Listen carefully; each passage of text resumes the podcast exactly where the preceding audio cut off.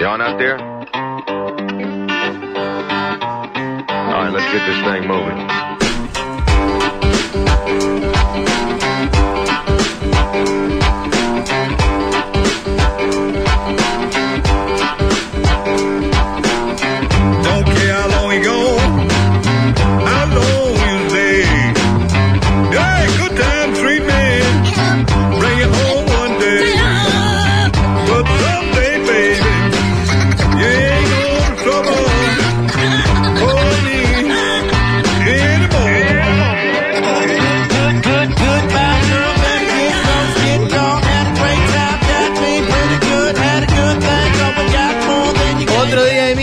Fácil desviarse y es él, nuestro gurú.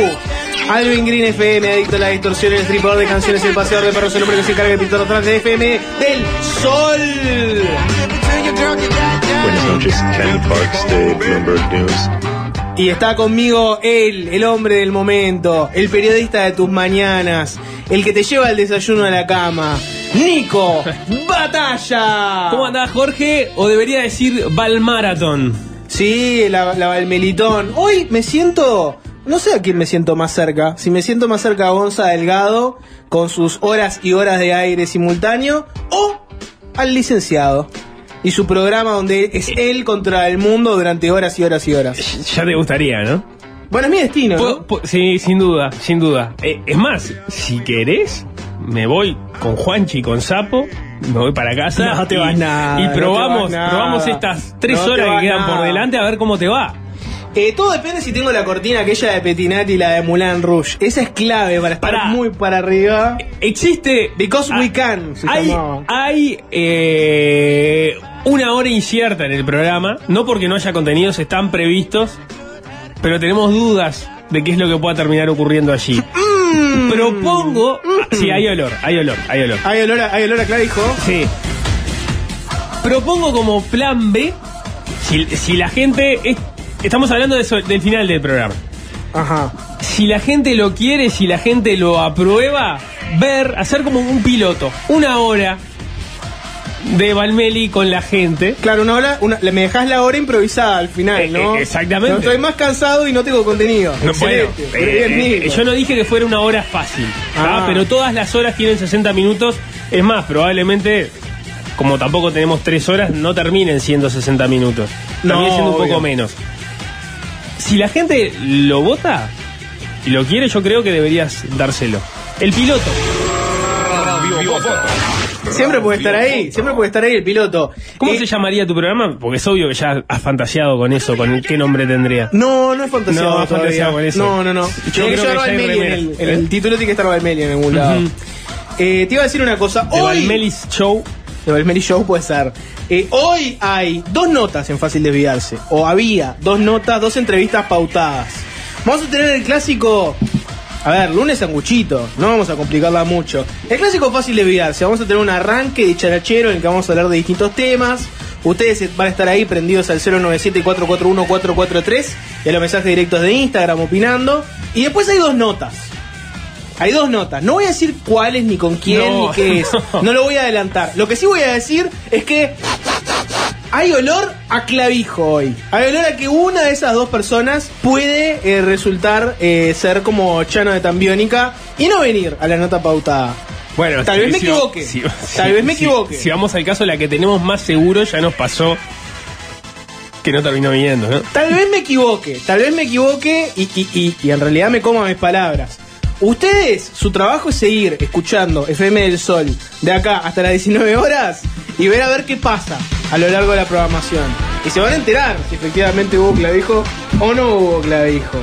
Eh, a ver, no sé por dónde arrancar, Nico. hoy. Eh, ¿qué- ¿Querés contarme cómo te fue en la el Melitón? Y, igual eh, fue interesante la propuesta de la programación de la radio en el día de hoy porque fue una especie de, de degradé, ¿no? ¿Por qué degradé? Porque arrancaste vos con Majo, Sí. Después Pura química. pura química, pura química. Después se suma Maxi. ¿no? Sí, y Rafa Después se suma, se suma Rafa. Tal vez lo conozcas. Después de Rafa eh, se baja Majo, ¿no? Pero empieza como la transición. Sí. Y vos sos el hilo conductor, por supuesto, como, como, como nunca este, debió no serlo. Pero, pero se fueron cambiando de a uno los elementos contigo como hilo conductor. Me parece que es una, una propuesta interesante la de la radio en ese sentido. Bueno, puede, puede darse. Creo que deberías arrancar un poco antes.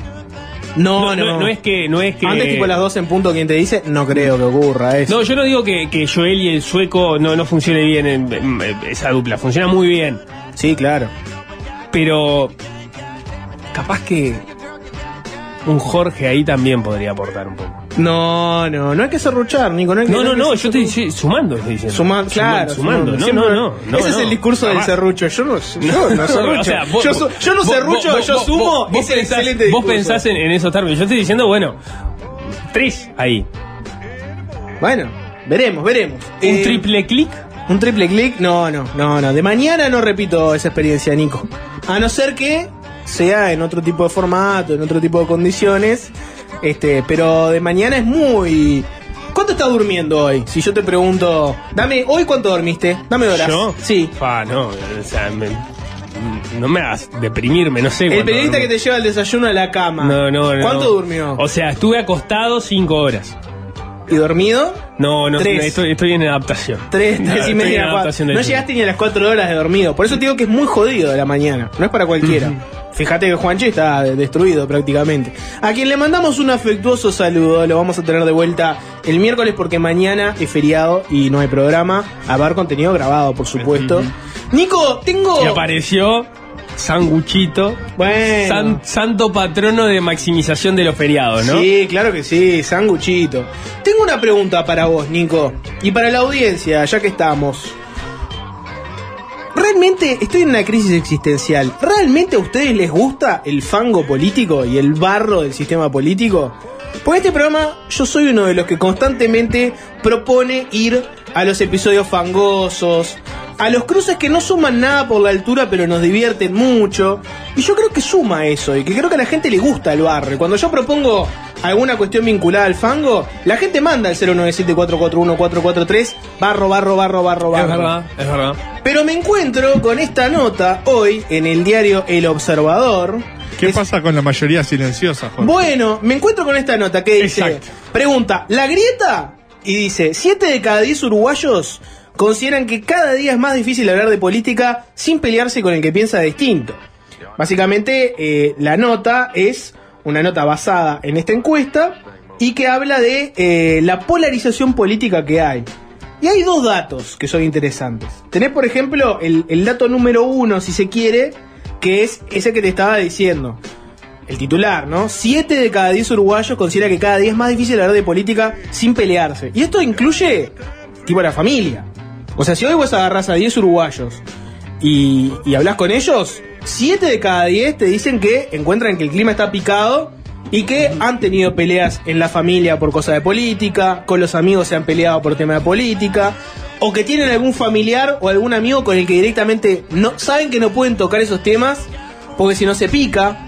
Algún amigo en un fútbol 5, ponele que se puso muy militante y ya no lo banca alguno. Ese tipo de situaciones, pensalo así. Ese es un dato, ¿no? Pero después hay otro ¿Cuál es el porcentaje? Repetímelo. 7 de cada 10. 7 de cada 10. 7 de cada montón. 10 entienden que hoy es más difícil hablar de política con el que piensa distinto. Ese es un tema, ¿no? Claro, está, pero. Está bien, está bien. 7 de cada 10 piensan que es más difícil. Sí. Da cuenta de que es más difícil. No quiere decir que no se pueda hablar.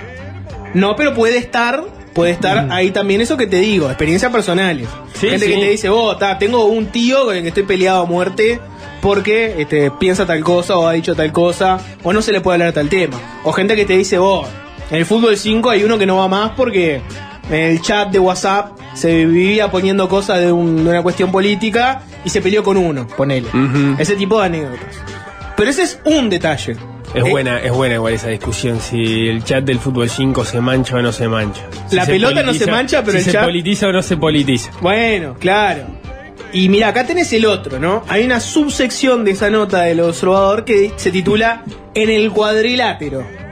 Y dice lo siguiente, te lo leo textual.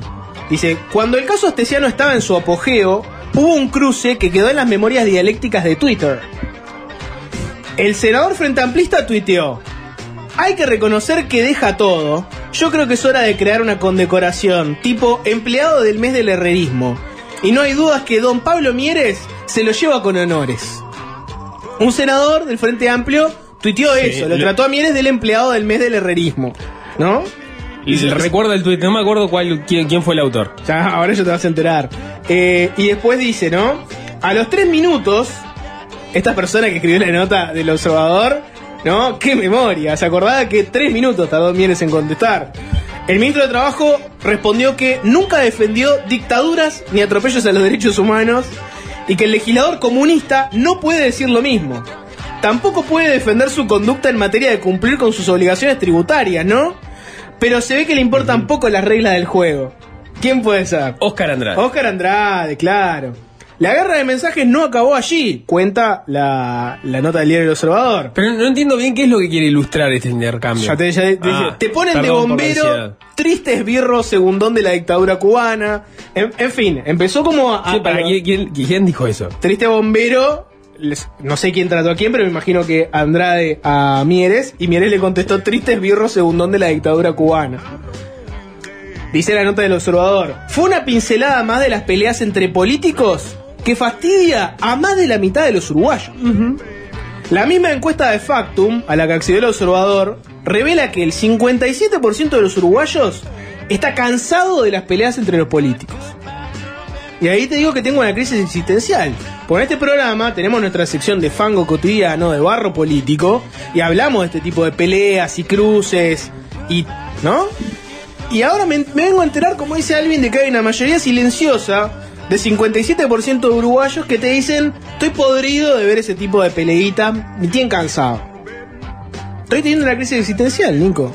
Lo que pasa que eh, está bien la que tengas esa crisis, ¿no? Porque eh, tengo, tengo dudas de qué es lo que termina eh, eligiendo la gente, ¿no? Est- Está clarísimo, y, y la experiencia lo avala, y ahí no se te puede decir nada, Jorge, que cuando vos tirás la pregunta de si quieren, no sé, hablemos del proyecto de ley de primera infancia, o hablemos del último escandalete en Twitter, ¿Qué elige, la, qué elige el, pueblo? el- el- la gente se manifiesta pidiendo el escandalete en Twitter. Ahora, dos cosas. Eso es, como decía Alvin, quizás esconde una mayoría silenciosa que no opina, quizás porque no está en situación de, escribir o no tiene la posición de escribir y comunicarse con el programa, simplemente escucharlo. O también puede ser que le entretenga y le divierta escuchar por la radio mm, a ver qué, pasó en esa pelea, pero a la hora de votar, a la hora de elegir a sus representantes, pondera otro tipo de cosas, ¿no? Y entonces el, el barro Me divierte escuchar eh, me divierte escuchar a Beatriz Argimón versus O- Oscar Andrade en Fácil Desviarse, pero cuando me toque eh, ¿No era vot- Pablo Mieres? No, te tiré un Ah, ejemplo ah, otro. Está perfecto. Te tiré otro ejemplo, ¿no? Este, me divierte escuchar, no sé, Graciela Claro. Bianchi versus alguno, pero a la hora de votarlo, que me entretenga no quiere decir que te vaya a votar. Claro, al en, revés. en realidad te estoy eligiendo como un payaso. Del cual nosotros también somos parte del número, ¿no? Por supuesto. ¿Vos te considerás un payaso mediático?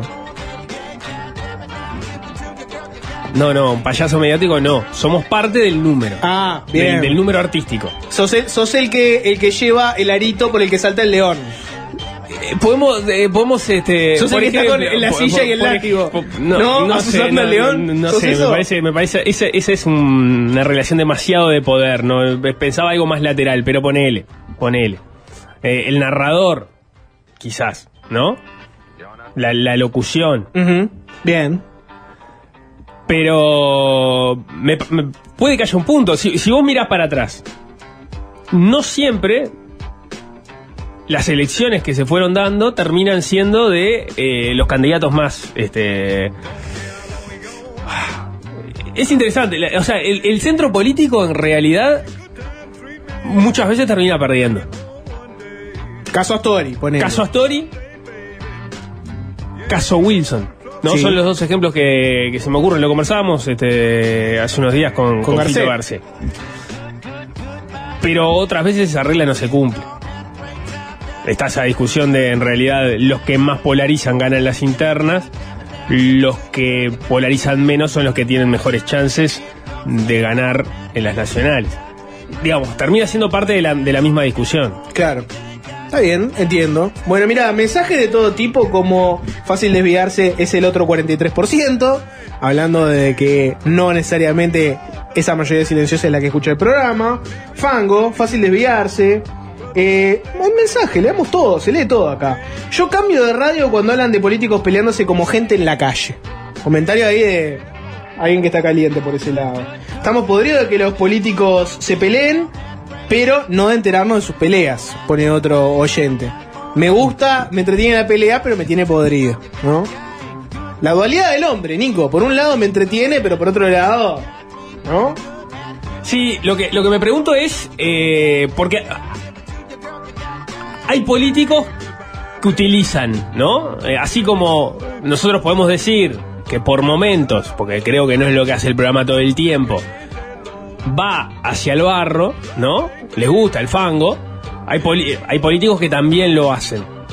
Ahora, ¿eso lo perciben y lo entienden como rédito electoral o ellos no tienen esa visión de sí mismos? Simplemente es la única forma que tienen de relacionarse políticamente. Es como soy. Claro. ¿Hasta qué punto Capaz que no es un personaje? decisión. ¿Hasta qué punto es un personaje? ¿Hasta qué punto es una persona?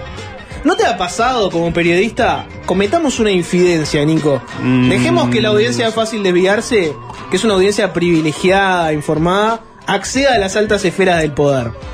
¿No te ha pasado? A todos nos ha pasado, me parece. ¿Te ha pasado que has, tenido cruces, ¿no? Debates recontra encendidos en políticos, que, no sé, la audiencia que lo está mirando comenta, se pelean ellos también, no sé qué. Se apaga el- la luz, se apaga el micrófono y bueno, gra- gracias por venir, no sé qué, y se llevan bárbaro.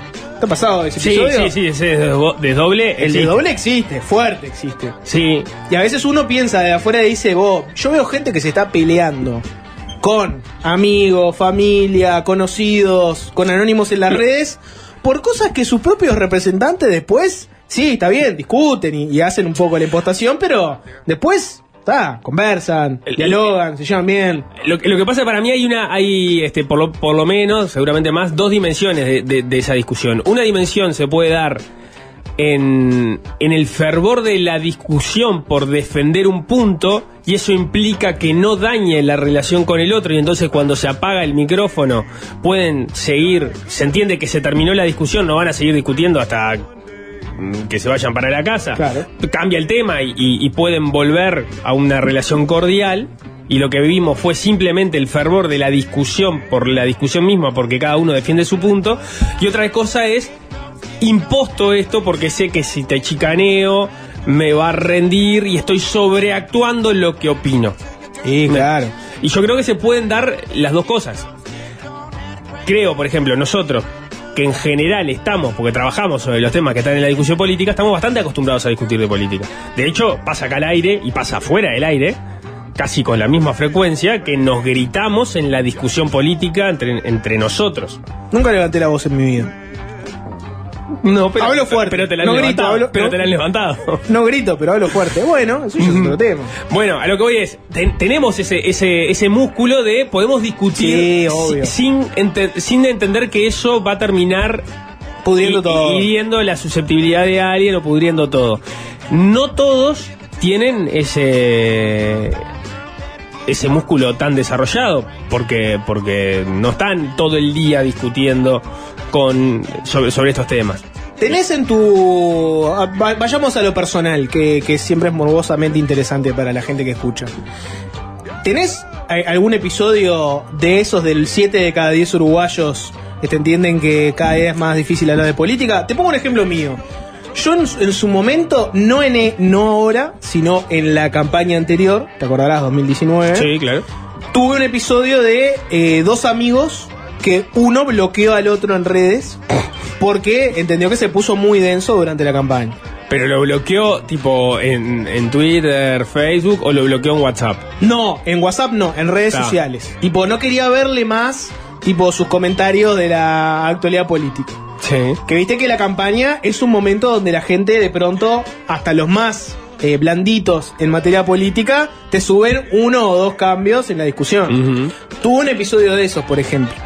Eh, después tuvo un episodio en, un, en otro grupo de amigos que Pará, nada ¿y que ver. qué- ¿cómo se subsanó? ¿Tuviste que mediar? No, en un momento uno se dio cuenta de que el otro lo bloqueó. ¿Qué pasó? Que me, se enojó, obviamente, ¿no? ¿Qué pasó que me bloqueaste? No, bueno, eso fue por hace dos años. Este estaba muy, muy denso densa la campaña. Ah, y se dio cuenta mucho después. se dio cuenta muchísimo después, claro. Y no le dijo, mirá ahí, ¿qué te parece? ¿No tenía razón? No, no hubo, no hubo esa discusión, no hubo esa discusión. Quedó por ahí, quedó como que todo bien. Y, y tuve igual en el mundo mm, covídico pandémico, tuve un grupo de amigos donde hubo una discusión fuerte sobre el tema pandemia, qué se hace, cómo se debería proceder, etcétera. Y eso derivó en una serie de enojos fuertes. Ta, ya no era tanto una discusión político-partidaria, Sí, sino de política sanitaria. Bueno, pero el, Bueno, el COVID nos llevó a eso, Claro, sí. el COVID nos llevó a reflexionar sobre cosas que antes no hubiéramos reflexionado nunca. No, a, a- a mí lo que me ha pasado es darme cuenta de que es mucho más normal de lo que yo creo que en algunos ámbitos esté naturalizado el no, no, acá no, no hablamos de política. Acá nos habla de Entre política. nosotros no, o entre fulanito y meganito, o entre padres e hijos, o... En este grupo no se habla de Este- política. Sí, no, acá no se habla de política. Y vos decís, nah, no puede ser. Hasta que te toca presenciar una discusión de política y decís, está, sí, claro, obvio, mejor que no hablen de política. El grupo de WhatsApp del Fútbol 5, por ejemplo, es un ambiente que no debería estar este, permeado por la política, porque si ya es difícil juntar a todos para eventualmente dar con el número y jugar, si corres el riesgo encima de que se te empiece a chupar la gente y se empiece a bajar del Fútbol 5 sin explicación, y sabes que en el fondo es porque uno está como un denso poniendo todo el tiempo cosas vinculadas a la campaña, a la política. No politizar el Fútbol 5, Nico. ¿Cómo, cómo, cómo, cómo no se utiliza tanto? Porque en general cuando querés armar los cuadros a veces buscas una variable random para ver cómo, cómo se arman los equipos, ¿no? Si, si no tenés un conocimiento muy cabal de cómo juegan para generar los medios eh, equilibrados, ¿no? Sí. Y a veces, por ejemplo, uno sale, bueno, Nacional contra Peñarol, Sí. ¿no? ¿Cómo nos sale, si son hermanos, los hermanos mayores contra... ¿Cómo nos sale, bueno, los de la 71 contra los de la 1001? No, No, no es una variable que- Genera problemas esa variable, Nico. Puede, puede ponerse pesado el partido. Leemos algunos mensajes al 097-441-443, como por ejemplo este que llega de Soft y dice, yo me di cuenta con mi diferente grupo de amigos que hay mucha más gente de la que creemos que le da igual el fango, la política y en general estar informado. Después están los que solo quieren informarse con lo que ellos quieren escuchar y después estamos los que queremos información de todo y escuchamos fácil desviarse. Para eso queremos fango venga de donde venga. Está bien, tiene todo. Bien. Me pasa con amigos de toda la vida que ahora son profesionales y viraron a la derecha. Ahora ya no puedo hablar con ellos. Lo cual me surge la pregunta, si ya no se puede hablar con ellos, ¿por qué ellos viraron a la derecha? ¿O por qué eh, no entienden a entender, según esta persona, no son razonables? Porque que hayan virado a la derecha desde el lugar donde estaban no quiere decir nada como para no mantener una conversación, ¿no? Es clave saber de qué derecha viraron y a cuán derecha llegaron, ¿no? Es muy clave Bueno, saber ese no, dato, claro, ¿no? no, porque no me quieren dejar hablar porque entienden que la libertad de expresión este, es un derecho sobrevaluado. Es Bueno, clave saber cuán, cuán derecha giraron. Un compañero de cooperativa se bajó, renunció por una discusión política. Pone alguien en los mensajes. Acá hay alguien que iba camino a tener su casa propia con un grupo de personas y vio que estaba rodeado de gente que no le pintaba y se bajó. O sea, podría tener una casa y va- valoró más la discusión política que la casa. Ah, Hay alguien que acaba, pone otro este, elemento que no está siendo discutido, A ver. pero Fútbol 5 me fui de un grupo porque mandaban mucha porneta. Dice. Bueno, ese es otro tema, ¿no? Ese es otro tema aún más peliagudo. Hola, soy un viejo escucha del programa. Me parece una buena medida mirarse a sí mismo y hacerte ese tipo de preguntas. Estoy de Bueno, acuerdo. La reflexión, hay que reflexionar, hay que reflexionar siempre. Hay que reflexionar siempre. Porque es verdad que uno tiende a pensar que es el que entiende de razones y que el, el obtuso, en todo caso, es el otro, ¿no? Sí, claro. Uno nunca dice, eh, ya no puedo hablar de política con fulano, qué mal que estoy yo, ¿no? Claro. Nadie Sí, dice la verdad eso. que estoy, estoy imba- imbancable. Estoy imbancable. imbancable. Ya no puedo hablar más Sí. con fulano. Eh, me entretiene la información del barro, no darle vueltas y dedicarle mucho tiempo. Me gusta el fango porque me divierte, pone otro. También me hace reflexionar sobre a quién votar y a quién no. Es Bueno, el- es, es- es verdad que uno tiene la posibilidad, que es como una trampa que a veces hacemos en el programa, que es, tomo esto del barro, pero en realidad digo que estoy hablando de algo más importante que esto concreto del barro, ¿no? En realidad lo que te divierte es esta discusión, ¿no? Porque, porque es bizarra o por lo que sea, con la excusa de que en realidad estás hablando de algo que es, mucho más relevante. Por ejemplo, hablemos de eh, una noticia que tiene en- un enfoque de bizarrismo, pero que, este, digamos, no, no necesariamente fangosa. La discusión sobre si eh, Azuquita para el café es o no es, este, debería o no ser censurada por Bien. la orquesta de San José. Está, en realidad vos podés apuntar ahí a que hay un montón de temas recontra interesantes para discutir y que ameritan ser discutidos, la, la cultura de la cancelación, el tema, eh, la perspectiva de género, las políticas de, de- de una orquesta con- que funciona con fondos públicos y el repertorio que debe tener. Todos esos temas son interesantes y- la discusión este, vale la pena. Ahora, a vos lo que en realidad te, te- te causa morbo es que la orquesta está discutiendo si sacar o no sacar la canción concreta y toda la peripecia burocrática que se da en torno de una canción en- Claro. en, particular, ¿no? Te tengo una duda, Nico. ¿Qué vamos a hacer con el tema del arranque? Estás, por ejemplo, No, si no, yo te pregunto ahora, está, Me estás ¿sabes qué me gustaría, Nico? Pero pará, no, porque el, otro, el último día eh, elegí yo el arranque. Sí. Te toca a vos. Hay una persona que dice, prefiero conversar con gente de otro partido. A mí me gusta escuchar la música que elegís vos, Nico, porque es música que yo por lo general no elegiría. Me vas por el mundo Fernando Cabrera, Fito Páez, cosas que yo nunca escucharía. Si querés, no, no sé cómo tomar eso. si querés, lee algún mensaje. Yo voy a elegir una canción de arranque, Sí. pero a la vuelta, en Dale. el segundo bloque, Perfecto. quiero escuchar una canción de Nico Batalla. Sí, si es posible, ¿no? Si me lo permitís. Bueno, acá Pues es llegó mucho mensaje, ¿no? Una discusión que eh, seguramente dimos alguna vez en el programa. Nos escribe Martín que dice, no podría tener una pareja que no vote lo mismo que yo. Nunca Bueno. me pasó. Las busco frente a amplistas, dice Las Martín. busco frente a amplistas. Sí, la- las busca frente a amplistas, que, que lo cual es, es, es distinto incluso, ¿no? Porque también vos podrías decir, nunca me pasó porque en realidad nunca sentí que podía construir una relación o nunca me sentí atraído de esa manera con una persona que casualmente tuviera otras ideas. O sea, como causalidad, casualidad. No, él aparentemente eh, cuando prende su, su, su, rada- su filtro pone eso dentro de las características. Bueno, yo no lo pon... Bueno, no sé. Es ese no, no, con, el- con la selección de pareja no me voy a meter. Obviamente, no, no. No, no, no, no has tenido parejas que tuvieran eh, una. Llegan mensajes que son ilegibles directamente. Cuando tocas esa fibra, Nico, la fibra de la pareja de otro política. partido político, ya la gente se enloquece mal y empiezan a hablar. Es, es, es imposible, es imposible. Bueno, hay un mensaje que es bastante más, más, más jodido, ¿no? Que dice, yo con mi madre ya no podemos hablar más de política. Ella se fue demasiado a la derecha, para mí me, me dejó recontra caliente. Soy anticomunista y al mismo tiempo anticabildo abierto. Justo donde está ella ahora, se siente cómoda y no entiendo cómo es la persona que me hizo wilsonista. Ahora piense tan diferente, ¿no? Bueno, cuando ya es una cosa con la familia directa, está muy salado. Cuando ya es una cosa que vincula a la familia directa, una cosa es capaz pelearse con un amigo y tal, va y viene. Y como No. ya no podés dialogar con tu, con tu familia directa, tipo padres, hijos, hermanos, ya creo que adquiere una- un tono mucho más salado, ¿no?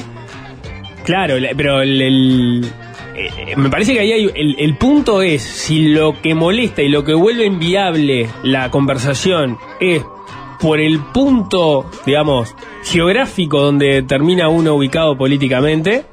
O si es por los modos de la discusión, que son dos cosas totalmente distintas. ¿Qué pensabas versus cómo lo Claro, porque, porque el hecho de decir, no, no puedo con fulanito porque, porque está en, en, en- en tal partido, es una, es una actitud un poco, o sea, intolerante. Deja, deja, mm, es como que no le deja al otro ninguna posibilidad de tener algo de razón en lo que piensa. Y de alguna forma es pensar que vos estás en un lugar correcto, cuando en realidad la política es mucho más este vidrioso eso. Por supuesto, todos Todos tenemos nuestros blancos y negros. Claro, pero- y tiene su. Pero dentro del juego democrático de los partidos, pensar que el otro no tiene nada de razón, o por lo menos no tiene un grado suficiente de razón como para aceptar que esté en otro lugar, es complejo. Por eso me, interesa que cuando escriban vayan discriminando si, si el tema es por el lugar en el que están, o desde el cual hablan, o por las formas en que se dan esas discusiones. Sí, te, mira, te dejo con este mensaje. Buenas tardes. Primero que nada, no se puede discutir con quien no está dispuesto a asumir que todo puede tener errores, más que nada en política. El barro político es como el fútbol. Puede haber patadas, baboseadas, pero después no tenemos que juntar todos y comer un asado. Ese es un gran mensaje. Te voy a dejar, Nico, Las con... patadas no son ni de izquierda ni de derecha, por más que se peguen con la izquierda o con la derecha. Totalmente. Hacemos eh, la tanda, pero antes escuchamos a Woz. Lo mejor de los redondos, más lo mejor que puede brindar Woz, es igual a esta canción que es Ludelito.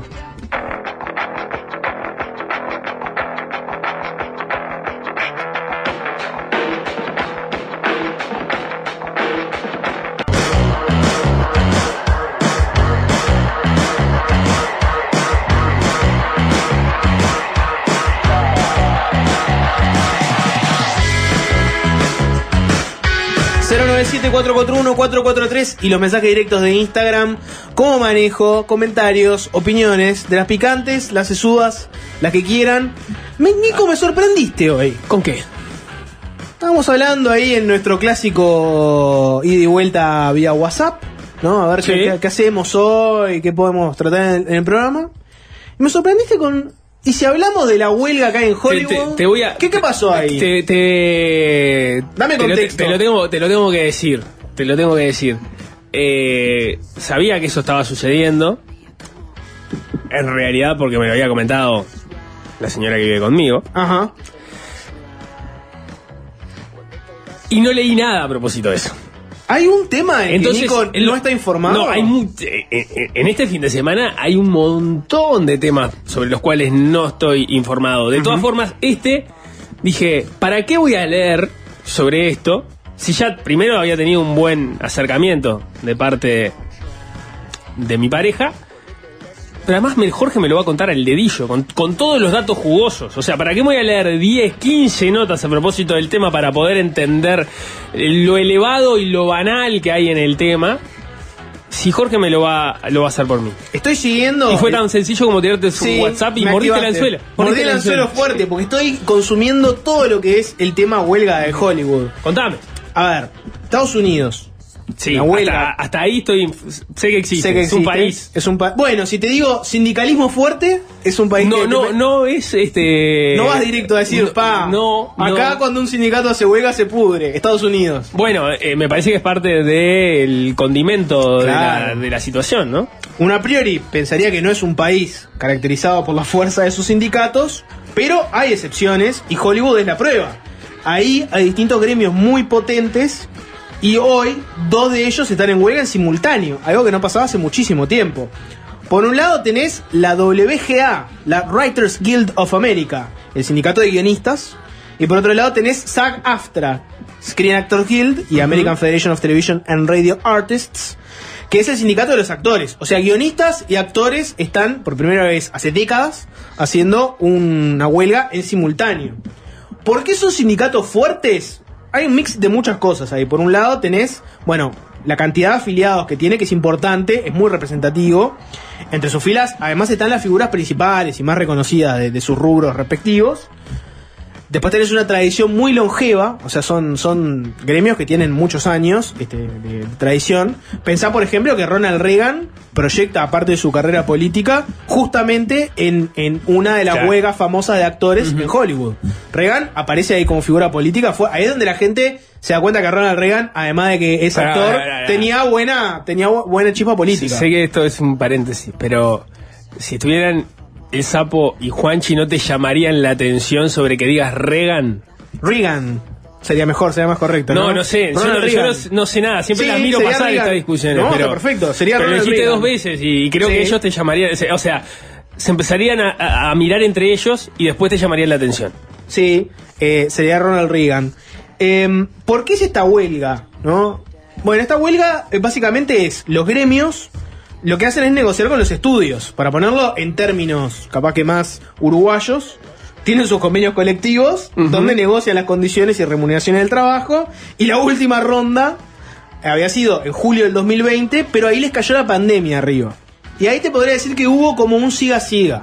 O sea, tanto los estudios como los distintos gremios sabían que ese acuerdo que firmaron originalmente no se iba a sostener por la pandemia, pero los dos, viendo que, que básicamente venía un hecatombe para el mundo eh, fílmico, Cantaron Año Puente. Sí, vamos- Dijeron, "Mira, allá en Uruguay, Pablo Mieres está haciendo algo que es muy Claro. interesante, es eh, seguro de paro parcial y Año Puente. ¿Vamos por ahí, les parece? Ok, ok, go on. Exacto. Fingieron demencia, pero este acuerdo expiraba ahora en junio. Y no lograron hacer un acuerdo nuevo los estudios y los gremios. No todos. Por ejemplo, el de los directores acordó. Los estudios lograron ponerse al gremio de directores de su lado. Pero bueno, como cualquier negociación colectiva, está lleno de debates y detalles. Pero si te tengo que, digamos, resumir la disputa, es por dos grandes temas. Uno es la inteligencia artificial y el otro es los servicios de streaming. Y ahí, bueno, cuando el sindicato de actores anunció que se iba a sumar a la huelga que arrancó el sindicato de guionistas, mucha gente descubrió que Fran Drescher es su presidenta, la actriz de la niñera, la Nana Fine. Básicamente, mucha gente se enteró con un discurso que haría palidecer al Boca Andrade, se enteró que la Nana Fine es la presidenta del sindicato de actores. No sé si ya lo viste, pero este fue el discurso que había hecho en su momento la Nana Fine avisando que los actores entraban en huelga.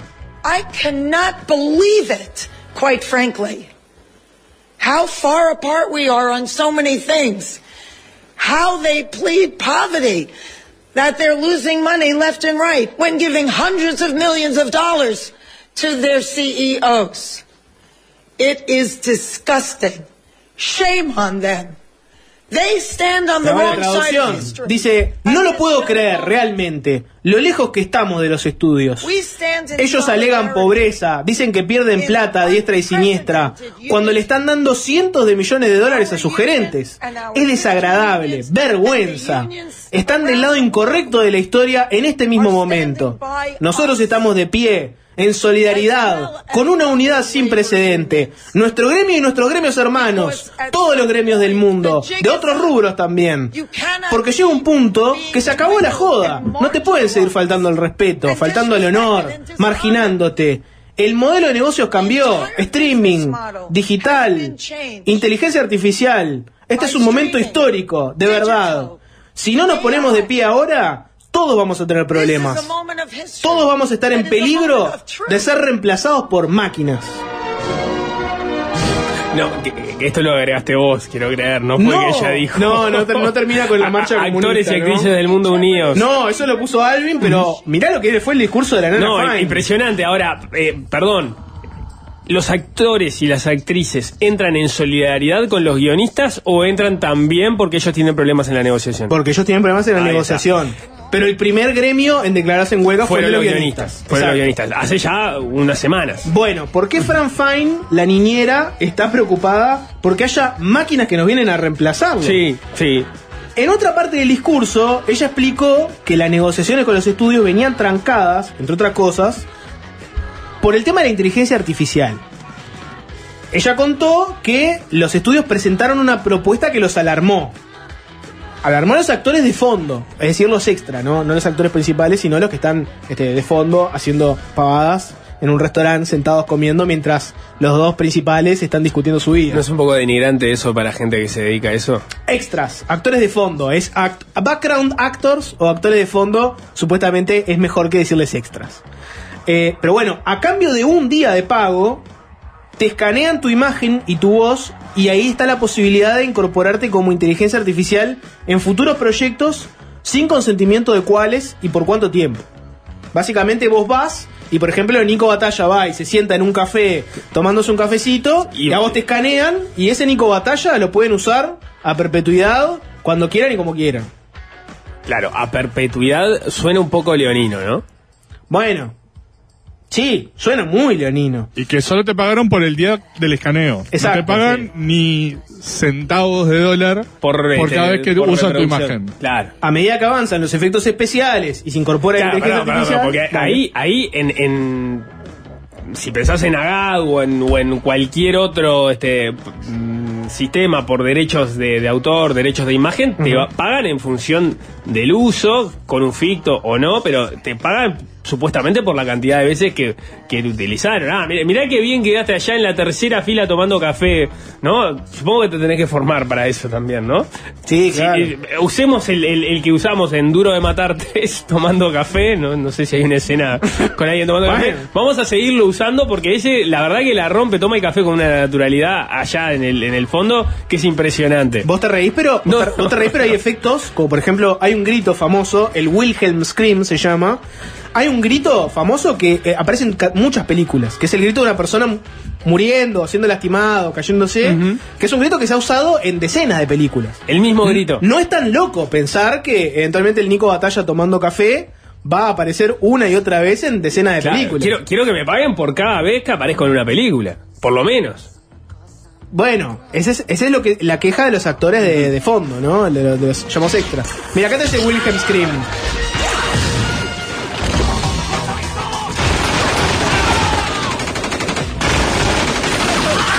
Es ese. Eh, es el agudo, Sí, hubo otro antes, ¿eh? es el agudo. Es el- Viste que, viste son ese- muchas películas ese te distintas. Sí. Armas distintas, ¿no?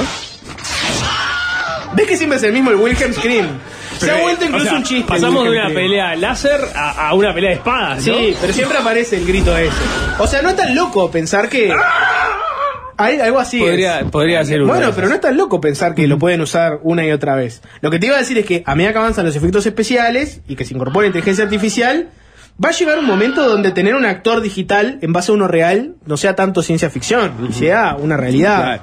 Ya ha Cuando habido- vinieron con. No, no, o sea, no Bueno. caer en un lugar común, pero cuando vinieron por los actores de reparto, yo no, dije nada porque no era un actor de reparto. Bueno, los actores lo que dicen es que, ojo porque hoy es reemplazar actores de fondo y poner este, inteligencias artificiales, mañana somos nosotros. Y ya has tenido ejemplos de eh, la semejanza de actores fallecidos que aparecen en películas. No, hoy en día se hace con mucho tacto esto, se consulta a las familias, o sea, pero no sería loco pensar un futuro donde vos, en tu contrato está por cuánto tiempo pueden usar tu imagen, te pueden poner en películas, etcétera. No sería una, una locura. Los, los actores quieren negociar fuerte en ese tema y obviamente la idea de que consigan tu imagen y tu voz por pagarte un día, lo pueden usar en cualquier proyecto, les pareció una falta de respeto y sienten que abre la puerta a otras cosas similares. Después está lo del streaming, que capaz que eso es algo más bajado a tierra que lo de la inteligencia artificial. Básicamente los servicios de streaming cambiaron. Ojo, después quiero volver a ese punto, ¿eh? ¿Querés volver a la Sí, inteligencia artificial? sí, sí. Está. Lo del streaming, ¿por dónde viene? Viene a que el streaming ha cambiado mucho el modelo de negocios. A ver, para, para simplificarlo. Los actores y guionistas cobran, para hacerlo sencillo, dos cosas. El trabajo que hacen en el momento, tienen un contrato, te pagan por el trabajo que hiciste, y después las ganancias producto de la explotación de ese trabajo que hiciste. Los residuales, como le llaman. Es el modelo vieja escuela donde, por ejemplo, ¿no? Los actores y escritores de una serie como Friends cobraron en el momento, pero de ahí en adelante, si la serie sigue al aire, generando dinero, Claro. cobran esos residuales.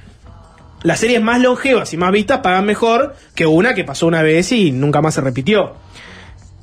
Y en definitiva, esa serie que nunca se repitió generó poca plata. Tiene como una lógica de mientras más plata genera tu trabajo, más puedes cobrar. La cuestión es que el streaming extendió mucho la longevidad de esos productos. No sé, Nico, vos hoy qué, qué tenés, eh, pero bueno, Netflix, Tengo HBO. Star Plus, etcétera. Viste que hay series muy viejas hoy en Sí, día claro. y que muchas son muy populares. De hecho, hoy en día funcionan como, como promo de los streaming. Mucha gente decide cuál, cuál tener, si tengo Netflix, HBO, Star Plus, Paramount, el que sea, en base al catálogo que tienen. Y capaz que a alguna gente le mueve la aguja. Vos, esta serie, eh, este streaming tiene Friends, tiene Juego de Tronos, tiene Walking Dead, ¿no? Tenés va- varios ejemplos y deciden en base a eso. Los streamings han confesado que generan mucha plata con eso. El tema de las series y las películas en su catálogo es parte de lo que les mueve la aguja. Tenés por un lado sus producciones originales, pero después tenés todo esto otro. Y en realidad, a diferencia de la tele clásica, donde vos veías que es lo que se repite, ¿cuántos de nosotros crecimos con películas y series del año del ñaupa? Porque la tele abierta uruguaya los compraba y los repetía a morir. Muchísimos, obvio. Imagínense ustedes la, toda la serie. Yo sé, la niñera nos llegó a después de que se estrenó, por decir algo, ¿no? en la tele era más fácil monitorear eso, porque vos ves cuando sale efectivamente. Los, los servicios de streaming No están auditados eso. no están auditados. Son ¿Cómo que no muy, están auditados? son muy celosos los servicios de streaming de contarte exactamente cuánta gente tienen suscrita, cuánto cliquean determinadas series. Hoy en día la información que hay es la que viene de los propios estudios, que no es siempre exacta. O sea, te pueden decir, Te entre, pueden subdeclarar. entre nuestro top 10 de vistos son estos, pero no te van a decir, esta la vieron X millones de Y personas. ese top 10 tampoco está auditado. No, no, te Muchas pueden- veces Sí. sale una serie nueva en cualquiera de, de los servicios de streaming, una serie, una película nueva que es producida por ellos, que es como su caballito de batalla de la temporada, y al otro día ya está el número uno de lo más visto. Y capaz que sí, y capaz que no, te lo ponen ahí para que te llame la atención y lo termines Ah, viendo. mirá, está caminando bien, tiene que estar buena. Es creer o reventar, tal. El y si ellos mismos manejan eso. el ranking, es fácil de manipular. No pasa lo mismo con Spotify, por ejemplo. Donde hay. Spotify tiene, tiene sus triquiñuelas también de que es el número que vos tenés que confiar de Spotify. Spotify te dice, esta canción tiene X reproducciones. ¿Y quién te audita? Bueno, está. Sí, no, no hay nadie, no, no hay una oficina de la Contaduría General de la Nación No. adentro de cada una de las Supuestamente están auditados los números que te muestran a cada podcaster de las de la audiencia que vos tenés. Los rankings de cada plataforma no. Eso está hecho, Nico, lisa y llanamente, Entiendo. para proteger su imagen y su cotización en bolsa. Si yo hoy te dijera este, cómo me van a mí todos mis números in- interiores, vos tenés una idea mucho más cabal de cómo viene el negocio y capaz que lo puede perjudicar o lo que sea. Claro. Ahí, ahí veríamos, por ejemplo, cómo eh, Alvin, Spotify y Juanchi alteran los números de audiencia de Blitzkrieg Pop. Por ejemplo, ahí tenés un, ejemplo claro. Eh, ¿Y qué pasa con todo eso? Tenés muy poca información, entonces no sabés, los propios actores y guionistas, no saben cuánto se reproducen las series que trabajaron. Tienen idea de que son populares o no, pero no tienen la misma, el mismo proceso para auditarlos que tenían en la tele. Que vos, por ejemplo, Nico, eh, participó en una telenovela que se llama Desayunos Informales. No es una telenovela. No, vos participaste en una telenovela y ves que Desayunos Informales, es una comedia brasilera, No, no es una se recontra ve y Ujú. prendés Sí, la tele sí y te ves a vos mismo que estás actuando y, y sabés que, que es así. Claro. Después, Desayunos Informales, la comedia brasilera termina en Netflix, por decir uno. Debería. Y Netflix te pone que está entre los 10 más vistos, pero vos no sabés cuánta gente lo cliqueó. Entonces, no, no tenés una forma de decir, vos páguenme más. Lo que te iba a decir es que, para los actores y los guionistas, no les están dando la plata que les tendrían que dar. Distintos actores y guionistas han aparecido mostrando lo poco que cobran en esos residuales. En algunos casos de series bastante fuertes. Para mostrar la diferencia entre los residuales de los medios tradicionales versus un streaming, un actor contó que su primer trabajo fue un papel sin diálogo en la serie Bones. No sé si la verdad es una serie de Fox bastante conocida. Este, básicamente era una persona que eh, hizo un papel donde no hablaba, no tenía ninguna línea. Dice que cobró dos mil dólares y después en los residuales por esa serie cobró más o menos el triple. O sea, cobró algo así como seis mil dólares en residuales. Y contó que cualquier otro trabajo que ha hecho de papeles mucho más protagónicos, hablados, etcétera, que va a streaming, recibe fracciones de eso. Algunos cientos de dólares con suerte. O sea, medios tradicionales, por haber hecho un papel sin hablar, dos mil dólares en el momento y después casi seis mil de residuales. En streaming, hablaste, hiciste un personaje, todo, te llegan unos cientos de dólares. Para algunos actores, que no son estrellas, sino laburantes, cobrar bien esos residuales les hace la diferencia. Ponele que tenés tres o cuatro papeles fuertes en tu carrera y en el medio te, te manejás con la plata de esos residuales. Apareció, por ejemplo, Sean Gunn, que capaz que no lo conoces, Nico. No sé si sos muy de esta serie. Gilmore Girls, no te suena, ¿no? No, no, no, me, me recontra suena, no la, no la vi. Es un serión Gilmore Girls. Me, me han dicho, me han dicho. Es un tengo, tengo presente la cara de la protagonista. Sí, claro, Lorelai Gilmore y Rory Gilmore. Eh, en fin, es una serie recontra conocida, está en Netflix, está entre las más vistas de Netflix, y este Sean Gunn explicó qué es lo que lo tiene caliente. Escuchémoslo. Important for me to come out. But I also particularly wanted to come out and protest Netflix because I was on a television show called Gilmore Girls for a long time that has brought in massive profits for Netflix. It's been it was has been one of their most popular show for a decía very esto, long decía, time. quería venir a protestar contra Netflix. Yo estuve en una serie que se llama Gilmore Girls que le trajo ingresos enormes a Netflix. Ha sido una de las series más populares en esa plataforma por mucho tiempo. Los streamers, una y otra vez desde hace una década. y yo no he visto casi nada de los ingresos que traigo. Los gerentes de Netflix, Reed Hastings y Ted Sarandos, se dan a ellos mismos bonuses de decenas de millones de dólares. Ted Sarandos hizo 40 millones de dólares con los bonos corporativos que cobra. No entiendo por qué no puede bajar esos bonuses y compartir un poco la riqueza con la gente que creó los contenidos que lo hicieron rico. Y es una burla. Si la respuesta es, bueno, así son los negocios, así funcionan las corporaciones, bueno, eso es una mierda y te convierte en una mala persona. Ese es el argumento de Sean Gunn, ¿no? Lo que dice es, bueno, está, yo no veo casi ninguna plata por una serie recontra popular y veo que lo- los CEOs, los gerentes, están cobrando cheques con bonos de decenas de millones de dólares. Y ese argumento, el de la ambición corporativa, es bastante persuasivo. Porque el argumento que tienen los actores, que no la tienen fácil, porque claro, para la- el común de la gente, Nico, los actores estos de Hollywood, uno dice, vos, está, tienen la vida resuelta, ya están llenos de plata. Pensá, por ejemplo, en la queja que han tenido muchos actores de Hollywood del lado de las actrices de decir, bueno, está, estamos subpagadas porque no, los mismos compañeros que tenemos, hombres, cobran mucho más de lo que cobramos nosotras. Y la mayoría de la gente ve ese tipo de reclamos y dice, está, pero cobrás decenas de millones de dólares, ya sos ultramillonaria. Perdón, pero me cuesta empatizar un poco con tu pelea. En el caso de estos actores, mucha gente podrá pensar algo parecido. Pero claro, lo que ellos dicen es, bueno, está bien, está bien, yo ponele que, que- que estoy bien económicamente.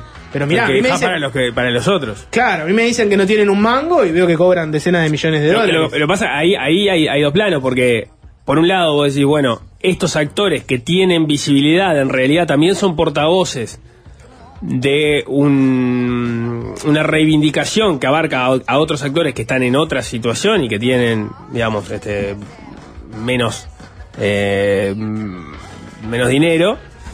Pero por otro lado, por analogía, vos lo podés trasladar a otras discusiones en otros planos donde ya digamos, el, el- el- el trabajador no está eh, forrado en oro, como de repente algunos de estos actores más populares, ¿no? Sí, claro. Pero Estaba bueno, el, el testimonio de Matt Damon, que dio también en, en estas, en esta Sí. huelga, que decía que muchos actores así de reparto y, y de fondo eh, no llegaban a cobrar eh, el sueldo mínimo que les exige tipo el rubro para tener seguro de salud, si, no si no cobran estos residuales de, de los streaming. les hace la diferencia entre tener cobertura de salud o no. Entonces, cuando no cobran estos residuales, no tienen seguro de salud y muchos están ahí border pobreza. No pienses en los Matt Damon del mundo, Claro. pensá en actores este, que uno puede ver en la cotidiana. Sí, o sea, lo que decía básicamente era el mínimo era como dos mil dólares por mes. Pensado que estos tipos viven en Los Ángeles, que es una de las ciudades más caras de- del mundo, y que un alquiler te sale cuatro mil dólares capaz. eh, en ese Sí, panorama es muy poca guita si querés vivir de eso. Sí, claro. Sí, sí, claro, porque tenés que el, el derecho de piso, digamos, de permanecer ahí en ese, Claro. en ese lugar en Los. Ángeles para que te contraten, ya de por sí es, es muy caro. Claro. Más allá de la discusión de fondo, digamos, real de los argumentos, es cierto que los actores y los guionistas están saliendo con todo y con muy buenos argumentos para convencer al público. Y a los estudios les está costando un poco eh, enarbolar su defensa de qué pasa. Bob Iger, el, el- el de Disney, por ejemplo, salió y dijo que los actores tienen expectativas este, demasiado altas. Eh, explicó que, bueno, la pandemia les complicó mucho el negocio, están recontra complicado de plata, todavía no se recuperó al 100% el, el, digamos, el mundo financiero, económico antes del COVID, y encima te hacen una huelga en este momento, la verdad que te están complicando todo. Dicen que el salario no crece a la misma velocidad que el PBI. Bueno, podés, podés mirarlo siempre mirando para el lado uruguayo, sí, ¿por qué no? No, bueno, porque, porque la no por mirarlo por el lado uruguayo, pero la discusión en definitiva, no, digamos, tienen varios puntos que vos podrías trasladar a cualquier otra discusión eh, salarial. Por, lo, por lo pronto, por lo- y que me parece interesante, por ejemplo, e- esto que, que es bueno, el- lo que reclaman los trabajadores es tener el derecho, entre otras cosas, a ver las posibilidades de facturación de la, de, de la empresa. la Quiero medida- ver. Quiero, quiero ver tus números para ver si lo que me estás pagando tiene sentido o no tiene sentido con lo que me decís que me podés pagar. Claro. Y eso, eso, este, por- por analogía lo puedes llevar a, a- a mil ámbitos distintos. Sí, y bueno, y una declaración poco feliz, Alvin, si querés, anda buscándote eh, el audio de Ron Perman. Ron Perman, no sé si lo tenés, Nico, el nombre de la rosa, Hellboy, es un tremendo actorazo. Bueno, eh, estuvo en la serie Sons of Anarchy, por ejemplo, te estoy tirando así en la general, no sé de dónde lo podrá sacar Nico. Em, eh, es diputado o algo. No, de acá. no, no, es un, no es un edil. No, no Eh, sé, hubo una declaración en off, un- uno de los medios principales de Estados Unidos, no me acuerdo cuál, eh, habló con estudios. La Caru no, no. No, y uno y, un, y de los estudios alguien en off dijo, y la verdad que vamos a seguir alargando esto hasta que los actores y los guionistas aflojen. Y bueno, si en el camino alguno se podrá quedar sin la casa, se podrá quedar este, sin plata, y ahí vamos a ver en, en qué condiciones van a negociar. Lo que, lo que en una huelga mucha gente podría pensar, ¿no? Decir, bueno, ta, esto se estirará hasta que vos, en un momento, no, no tengan otra que salir a, a laburar porque Exacto. se quedaron sin la olla. Ese concepto de se pueden quedar sin la casa enojó a medio pueblo, por más que era atribuido a una fuente que no sabemos, ¿no? O sea, lo publicó un medio serio, pero quién lo dijo no lo sabemos. Y ahí apareció Ron Perlman, este actor, con un video en sus redes que luego eliminó rápidamente, con una especie de amenaza también. Escucha, escúchalo. One thing before I get off this. The motherfucker who said we're gonna keep this thing going until people start losing their houses and their apartments. Listen to me, motherfucker. There's a lot of ways to lose your house. Some of it is financial, some of it is karma, and some of it is just figuring out who the fuck said that. And we know who said that. Ron Perlman dice, para el hijo de puta que, que decía que nos podemos quedar sin la casa, hay muchas formas de quedarte sin casa. Una forma es financiera, La otra forma es karma. karma. y otra cosa es averiguar quién mierda fue el que dijo esto y sabemos quién fue el que lo dijo e ir hasta tu casa. Por eso tuvo que borrar Por el video. lo borró. Por, por esa tercera bueno, parte. pero el, el ambiente está muy caldeado, Nico, y está. Y, y- y vamos, vamos a ver lo menos Hellboy, sí.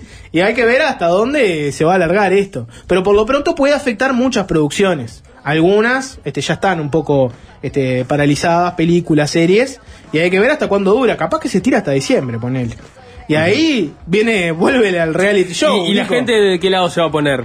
Porque bueno. en general la, la gente suele ponerse del lugar más débil de la cadena hasta que la medida le empieza a afectar un poco, ¿no? Y entonces, Y bueno, el problema acá me parece es que falta que los, los estudios y los ejecutivos salgan a contar mejor su versión.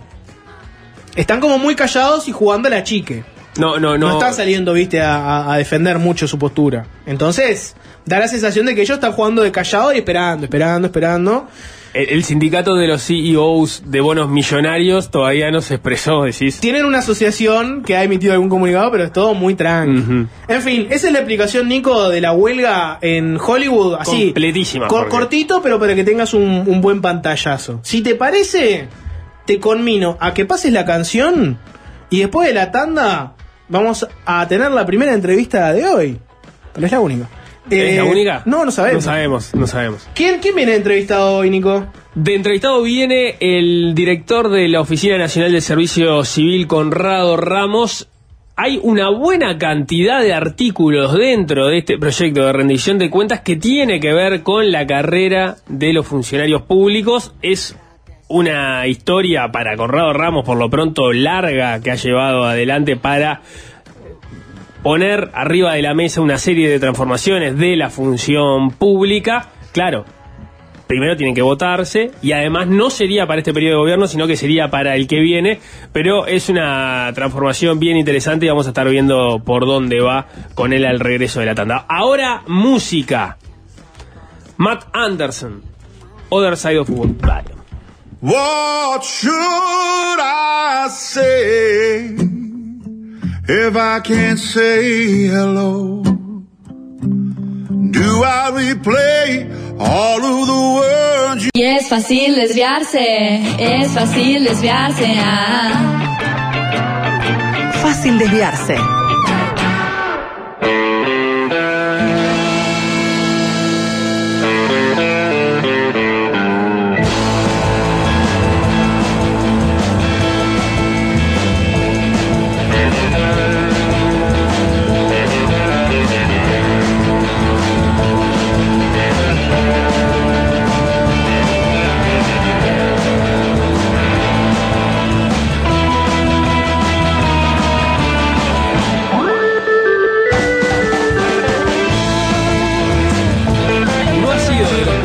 Resultados de la rendición de cuentas que acaba de empezar a analizarse en la Cámara de Diputados, pero 45 de los 442 artículos que forman parte del texto refieren a los funcionarios públicos. Con su aprobación se cristalizaría, o al menos se sentarían las bases de la reforma de la carrera en el sector público, que tanto ha desvelado al doctor en Ciencias Políticas Conrado Ramos, actual director de la Oficina Nacional de Servicio Civil. Usamos el condicional porque si bien el articulado es parte de la rendición de cuentas, primero hay que ver si reúne los votos de la coalición y si eso ocurriera, tampoco entraría a regir en este periodo de gobierno, sino que habría que esperar al gobierno siguiente, por lo que también habría que esperar a que ese nuevo ejecutivo ponga o no en marcha la reforma. Con todos esos condicionales, entonces recibimos a Conrado Ramos, director de la Oficina de Servicio Civil. Bienvenido. ¿Cómo te va? Muchas gracias, un placer estar acá y muy buen resumen. Pues ahí va, fue bueno el resumen respecto a la casuística que se tiene que dar para que efectivamente entren a regir estos Es artículos. así, es así. Eh, cu- ¿Cuáles son, eh, digamos, cuál es el punto de partida con el que se llega entonces el proyecto a esta rendición de cuentas? Bueno, hay, hay dos, ya han habido dos intentos desde la reinstauración democrática hasta acá de un cambio profundo en, en, yo diría, en las reglas del empleo público a nivel de la administración central, porque hay que, que entender que esto no rige para todo el empleo público. Hay decenas de estatutos que rigen a los gobiernos departamentales, a los entes autónomos, a los servicios centralizados. A la NEP. Y a, exacto, tiene sus propios estatutos, la Universidad de la República, estatuto docente. est- Bueno, entonces, eh, esto rige a los ministerios, básicamente. Ahora, lo que tiene es que puede generar un efecto arrastre hacia otros lugares donde no son del todo claras o, se, o imitan lo que se llamaba el Estatuto Legal Central, que aplicaba a la Administración Central, pero también a los servicios descentralizados, que hoy en día están en una especie de limbo a partir de la última intento de reforma, la, dice- la 1921, durante el periodo de Mujica, de 2013. O sea que desde la primer gobierno de Vázquez, luego con Mujica hubo ya dos intentos que se plasmaron en normas jurídicas, pero no se implementaron. Este sería el tercer intento. Ahora, en aquellos otros dos tenían vicios de inconstitucionalidad, las cátedras habían hecho informes con fuertes vicios de inconstitucionalidad. Te doy un ejemplo. Este, el estatuto en el periodo de Mujica, que modifica escalafones y la forma de hacer carrera, no fue, fue como una norma fuera del presupuesto, lo que es, inc- es legalmente inconstitucional. Entonces, este, o sea que tenía informes negativos de las cátedras. Por otra parte, no había acuerdo con los trabajadores. No se había llegado, se había negociado muy poco y se, no se había llegado a acuerdo. Yo diría que son dos aspectos bien distintivos de este tercer intento, si se quiere de alguna manera, que puede tranquilamente quedar en letra otra vez. Primero lo que decías tú, si se aprueba o no se aprueba. En caso de que se apruebe, puede quedar en la letra y un próximo gobierno, porque la condición fue, bueno, se va al articulado, pero no se va a implementar. Este, eh, eso a mí me fue un- una derrota, pero de alguna manera, bueno, seguimos pujando por lo, todo lo que se había trabajado, porque trabajamos mucho empíricamente, con muchos funcionarios, más de, testeamos más de 10.000 funcionarios a ver si la, la ocupación que habíamos identificado se sentía a gusto o no, si se sentía identificado el funcionario con esa ocupación. Este, y lo hicimos un trabajo muy inductivo de ver qué es lo que hace la gente y a partir de ahí conceptualizar qué ocupación tiene. Este, y eso llevó mucho esfuerzo. Valorar las ocupaciones, valorar una ocupación es un tema complejo. En el sector privado se trabaja porque para poder definir en los consejos de salario por rama y subrama aparte de, de actividad cuáles son los salarios, se trabaja también con un sistema de valoración, quizás no tan detallado y afinado como el que hicimos nosotros. Entonces, de alguna forma, esto es lo que yo te decía, es, tiene dos ventajas, se puede no implementar, pero una tiene la cátedra, trabajamos, lo primero que hice fue Que no repetir el mismo problema. que no repetir el mismo problema que tenían las anteriores. Fue, trabajamos con un equipo liderado por Del Piazo, por Carlos Del Piazo, que va a ir con nosotros a, a- a la comisión, bueno, estamos citados para el 28 de este mes, este, pero donde trabajó Correa Freitas, dos veces director del Servicio Civil, Felipe Rotondo, emérito, este, grado 5 de la Universidad de la República en Derecho Administrativo, Correa Freitas constitucionalista, Cristina Vázquez, Graciela Rocco, también administrativistas. Desde el punto de vista jurídico no debería Pilar ser Martínez y objetado. Eduardo Esteba, para terminar de, de- de- de complementar el equipo, no deberíamos tener problemas. Por otro lado, todas las negociaciones que venimos haciendo con COFE durante muchos meses y que mejoró el articulado. Realmente las, muchas de las sugerencias o observaciones de COFE sirvieron para mejorar el articulado. Este, y, también dentro del articulado está un nuevo sistema de evaluar. Estaba viendo ahora una este, declaración que sacó FOSE, el sindicato de OCE, este, cuestionando los sistemas de evaluación. Están muy cuestionados. En la administración central nosotros hicimos un diagnóstico. Tenés este, ministerios donde hace años no se evalúa, entonces jurídicamente se preguntó, bueno, ¿qué hacemos? Bueno, tomamos la, última evaluación y la tiramos todos los demás años. Es un disparate, pero es lo que se hace. En otros este, lugares se evalúa con el máximo, a todos es, es común. El- Tú, si tú ves cómo se, las planillas, son una planilla que tiene varios factores y cada factor tiene 20 puntos máximo. Y los jerarcas toman 5 minutos, este, le ponen el máximo a todos. Bárbaro todo. Y si no le pones el máximo, hay costumbre, y eso lo tenemos eh, eh, estudiado empíricamente, que eh, muchos, la mayoría de funcionarios recurre, ¿por qué no me pusiste el máximo? Entonces se reúne un tribunal que no conoce al funcionario, este, a dictaminar este, si está bien puesta o no la nota. O sea, es un disparate, no sirve para nada, no da ningún incentivo. Eh, hay dos unidades ejecutoras que está atado a plata, una donde está la plata, la otra en otro lugar, entonces vos decís, ¿y por qué esa si no? No, y yo porque la oficina de selección no puedo pagar este eh, remuneración variable. Yo estoy en contra de la remuneración variable, acá, claro, digo, pero que para que veas los disparates que hay, que en algunas áreas del Estado se paga remuneración variable y en otras no, y ¿por qué? y como todo, como ¿por qué destopeo un salario acá y en el otro lugar para hacer lo mismo no está destopeado? Caprichosamente. Ahora nos podemos meter un poco en los detalles. Antes te quería preguntar, bueno, es un tema que vos venís trabajando de hace años, este que te ha generado muchos desvelos, idas y vueltas políticas. Este gobierno le tocó varias, varias pálidas, ¿no? De- desde la pandemia este, en adelante. La LUC, que se llevó un año Y de bueno. discusión, y todo lo que fuera funcionarios públicos no haga solas por las dudas por si votan en masa después contra la LUC. O sea, todo fue demorando.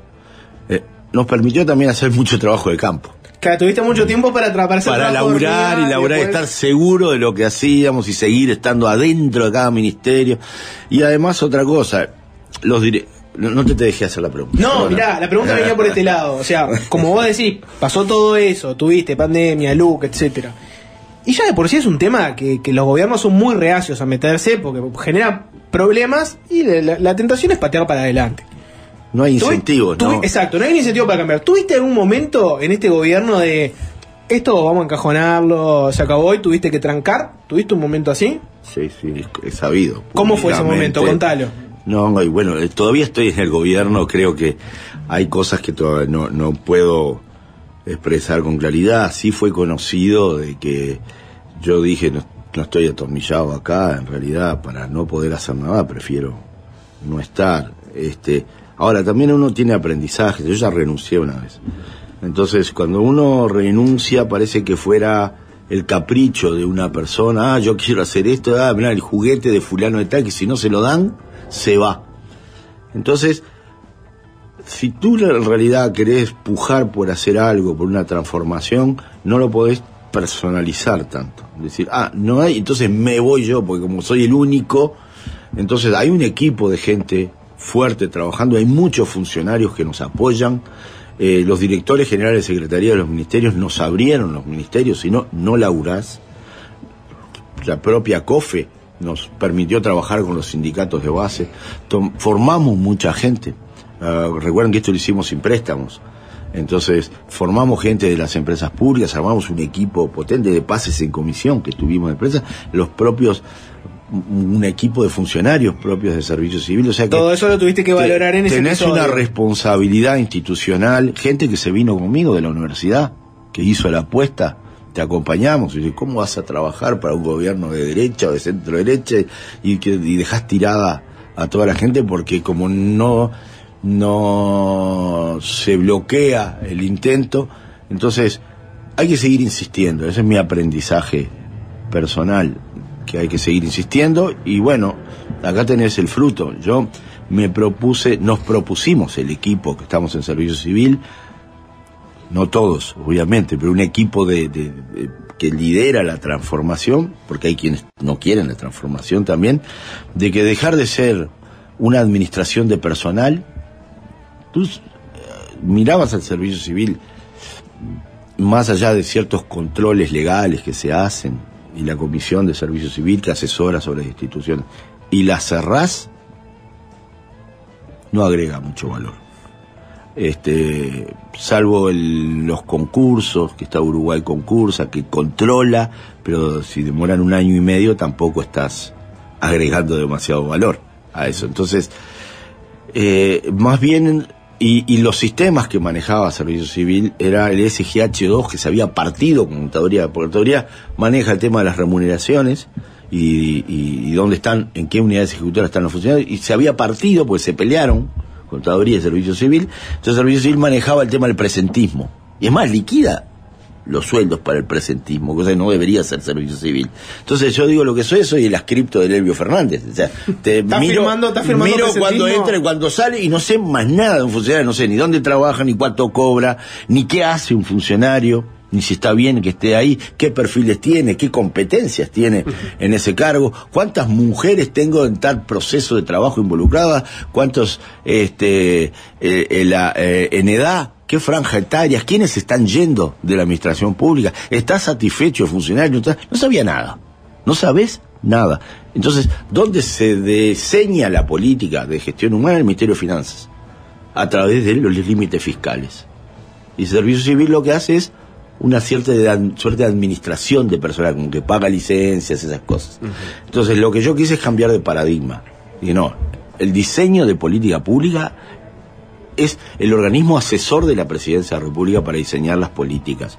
No tiene que gestionar las políticas, tiene que hacer el diseño de las políticas. Por ejemplo, Uruguay concursa no tiene que hacer los concursos. Servicio Civil está adentro de los tribunales. No, no tiene que estar adentro. Lo que tiene es capacitar para que los demás hagan las cosas bien, auditarlas, ponerles a servicio un software donde se puede hacer las cosas rápido, bien hechas. Entonces, lo que quisimos es tres cosas y ya corto acá si no la hago muy larga. Es una, un sistema de reglas de juego distintas para el empleo público, lo que se conoce como la carrera administrativa, que eh, lo vengo diciendo, saber qué hacen las personas y que se remunere de acuerdo al valor público que agrega una ocupación. Segundo tema es un sistema de evaluación distinto a este desastre que tenemos hoy en día. Tercero, un sistema integrado con el Ministerio de Finanzas de gestión humana, según un caño, que está planteado sobre una plataforma DU, un software libre que también trabaja el Banco de Previsión Social, donde cargamos los datos en conjunto, una gobernanza compartida con el Ministerio de Finanzas, y sabemos, lo estamos haciendo ahora, es qué, en qué unidad organizativa, pero para eso que tenés que tener organigramas. Ustedes se pueden reír, pero los organismos no tienen organigramas claros. El ministerio no tiene un organigrama claro porque se está transformando permanentemente y a veces se hace por resolución, otra vez por decreto. Entonces estamos viendo qué organigrama, dónde trabaja el funcionario, no en qué unidad ejecutora, sino adentro, si es una gerencia, una división. Eh, qué vínculo jurídico tiene, si entró por concurso o no entró por concurso, qué hace, qué ocupación tiene esa persona y todo su sistema de remuneraciones.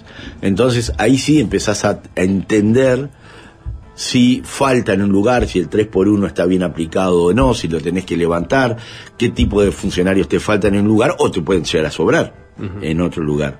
Es decir, y planificar con anticipación cuál es tu política de gestión humana al respecto. Eso es lo que quisimos hacer y en eso es lo que digo yo. Quedó todo armado, o sea, no podemos llevar la pelota, hicimos un hat-trick con los tres proyectos, pero hay que ver si esto se continúa, si tiene sostenibilidad y si se implementa.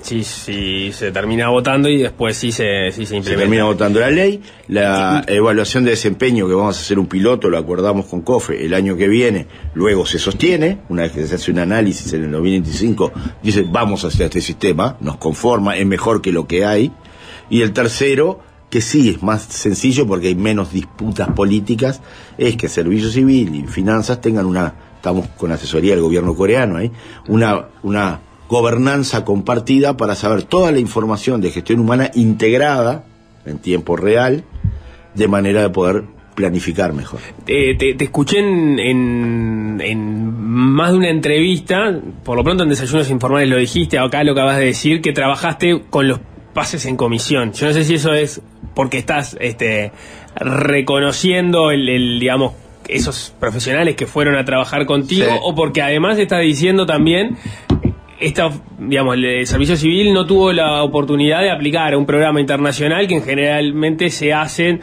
este, de apoyo con fondos específicos para Claro. trabajar y generar como una, una, una masa crítica este, sólida para pensar un desarrollo Sí. como este. No necesariamente, porque nosotros demostramos que se podía hacer sin préstamos internacionales. Este, que con los recursos que tiene el Estado uruguayo, bien aplicados, se pueden hacer. Pero ¿Fue una solución de atadita con alambre o, o no? ¿O estaba pensado así desde el inicio? No, no, no, no, no pensamos de entrada un préstamo internacional para hacer bien. esto. Sí es necesario hacer una inversión. Nosotros ahora fuimos con, con la línea salarial actual, con, con los topes que hay. Pero como todos sabemos que está todo esto, está, en la mayoría de lugares hay destopeos. Lo que dice COFE es, bueno, Conrado, tú no pusiste una línea salarial con los topes legales, pero sabemos que a través de las compensaciones esos topes son ficticios. Entonces, lo que sí sería necesario cuando se vaya a implementar esto es tener una inversión fiscal que es rápidamente amortizable, sobre todo para destopear algunas, para sincerarse. Porque hoy- te hago- un punto para, porque capaz que la gente se, se va perdiendo, nosotros le hemos hablado, Sí. este, el, digamos, el- el- la reforma de la carrera que vos estableces, o que, que- que- que- en la que han trabajado, establece la definición de los escalafones en los que trabajan este, los funcionarios, la definición de las ocupaciones, cómo se valoran las ocupaciones, el catálogo de, de ocupaciones y la valoración que tienen, define, digamos, los distintos trabajos y a su vez tira una línea salarial que en realidad no está establecida la línea entera, sino el, el- el mínimo. La teníamos, El- la sacamos porque como no se implementa, entonces COFE nos decía, ¿por qué necesidad de que me digas en una línea salarial cuánto vale, va a valer el analista presupuestal? ¿Qué plata va a valer? ¿Entre qué plata y qué plata se va a mover? Porque hace una carrera. Claro. ¿Cuál es el mínimo y el máximo? Y esto nos genera un conflicto con nuestros propios afiliados de que se van a mirar y van a decir, bueno, pero acá muchos van a decir, "Ah, es más bajo de lo que cobro ahora, porque con las compensaciones me voy a más. Si la hubiéramos implementado, sí, pero decidimos sacar y poner solamente lo que la constitución marca cuando uno va a cambiar, hacer un cambio escalafonario, es que tenés que poner el mínimo y el máximo salarial por escalafón. Luego sí tenés que tener las ocupaciones. Y ahí pusimos todo el listado de ocupaciones y las valoramos, les pusimos valores. No le tiramos ese valor a una, a, un- a una plata, a un salario, para evitar en este momento buscar. generar esta discusión. Lo tenemos hecho y por eso sé que saldría 60, 600 millones de pesos, Claro. que nada en el presupuesto, si le implementáramos ahora. Porque hay gente que compensación y todo, con compensación y todo, el salario que nosotros le marcamos sería más alto que el que tiene hoy en día. Y eso es lo que te sale. O ordenar el sistema de la alta dirección pública, que hoy en día es un gran descontrol. Hay gente que está destopeada por 250 mil pesos y yo, por ejemplo, en mi oficina lo tengo topeado en ciento y algo, un cargo de gerente de área o director de división. ¿Por, por qué está topeado y por qué en el otro lugar está topeado? Andás a ver, andá a preguntarle a, Claro, ese es otro de los sentidos que tiene Sí, esta sí. reforma y es que de manera transversal haya un equilibrio, este, a igual Uh, función, igual, función, igual remuneración. remuneración. Y que se concursen. Hoy en día vos tenés todos los cargos de alta dirección a dedo. No solamente en esta administración, sino en administraciones anteriores. Entonces, eso embroma mucho a las mujeres, que están más capacitadas que los hombres por lo general, así marcan los datos que, eh, que, que hay en el país, te diría, no solamente en el sector público, eso refleja también por mayor preparación académica, este, y que este, tienen un número infinito. Nosotros tenemos evaluaciones hechas de documentos presentados y este, donde las mujeres están en una ínfima minoría en los puestos de dirección. ¿Por qué? Pues somos nosotros, los machirulos, los que, como ocupamos cargos políticos, vamos designando a nuestro entorno más cercano, que tiende a ser hombres.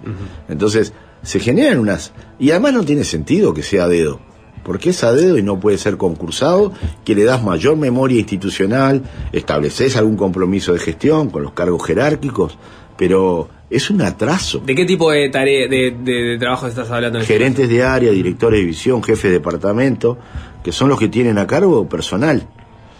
Entonces, esa gente que tiene a cargo personal, que son los que tienen que evaluar, son los que donde se concentra, hoy en día no se capacita para evaluar. Entonces, por eso que se hace esa planilla rápida. Este, y nosotros, sobre 1500 jerarcas, acá tengo que decir algo dentro de este panorama complejo, sobre 1500 jerarcas ya capacitamos a más de 1000 voluntariamente, porque ni siquiera tenemos un decreto que diga que rige ahora el nuevo sistema de evaluación.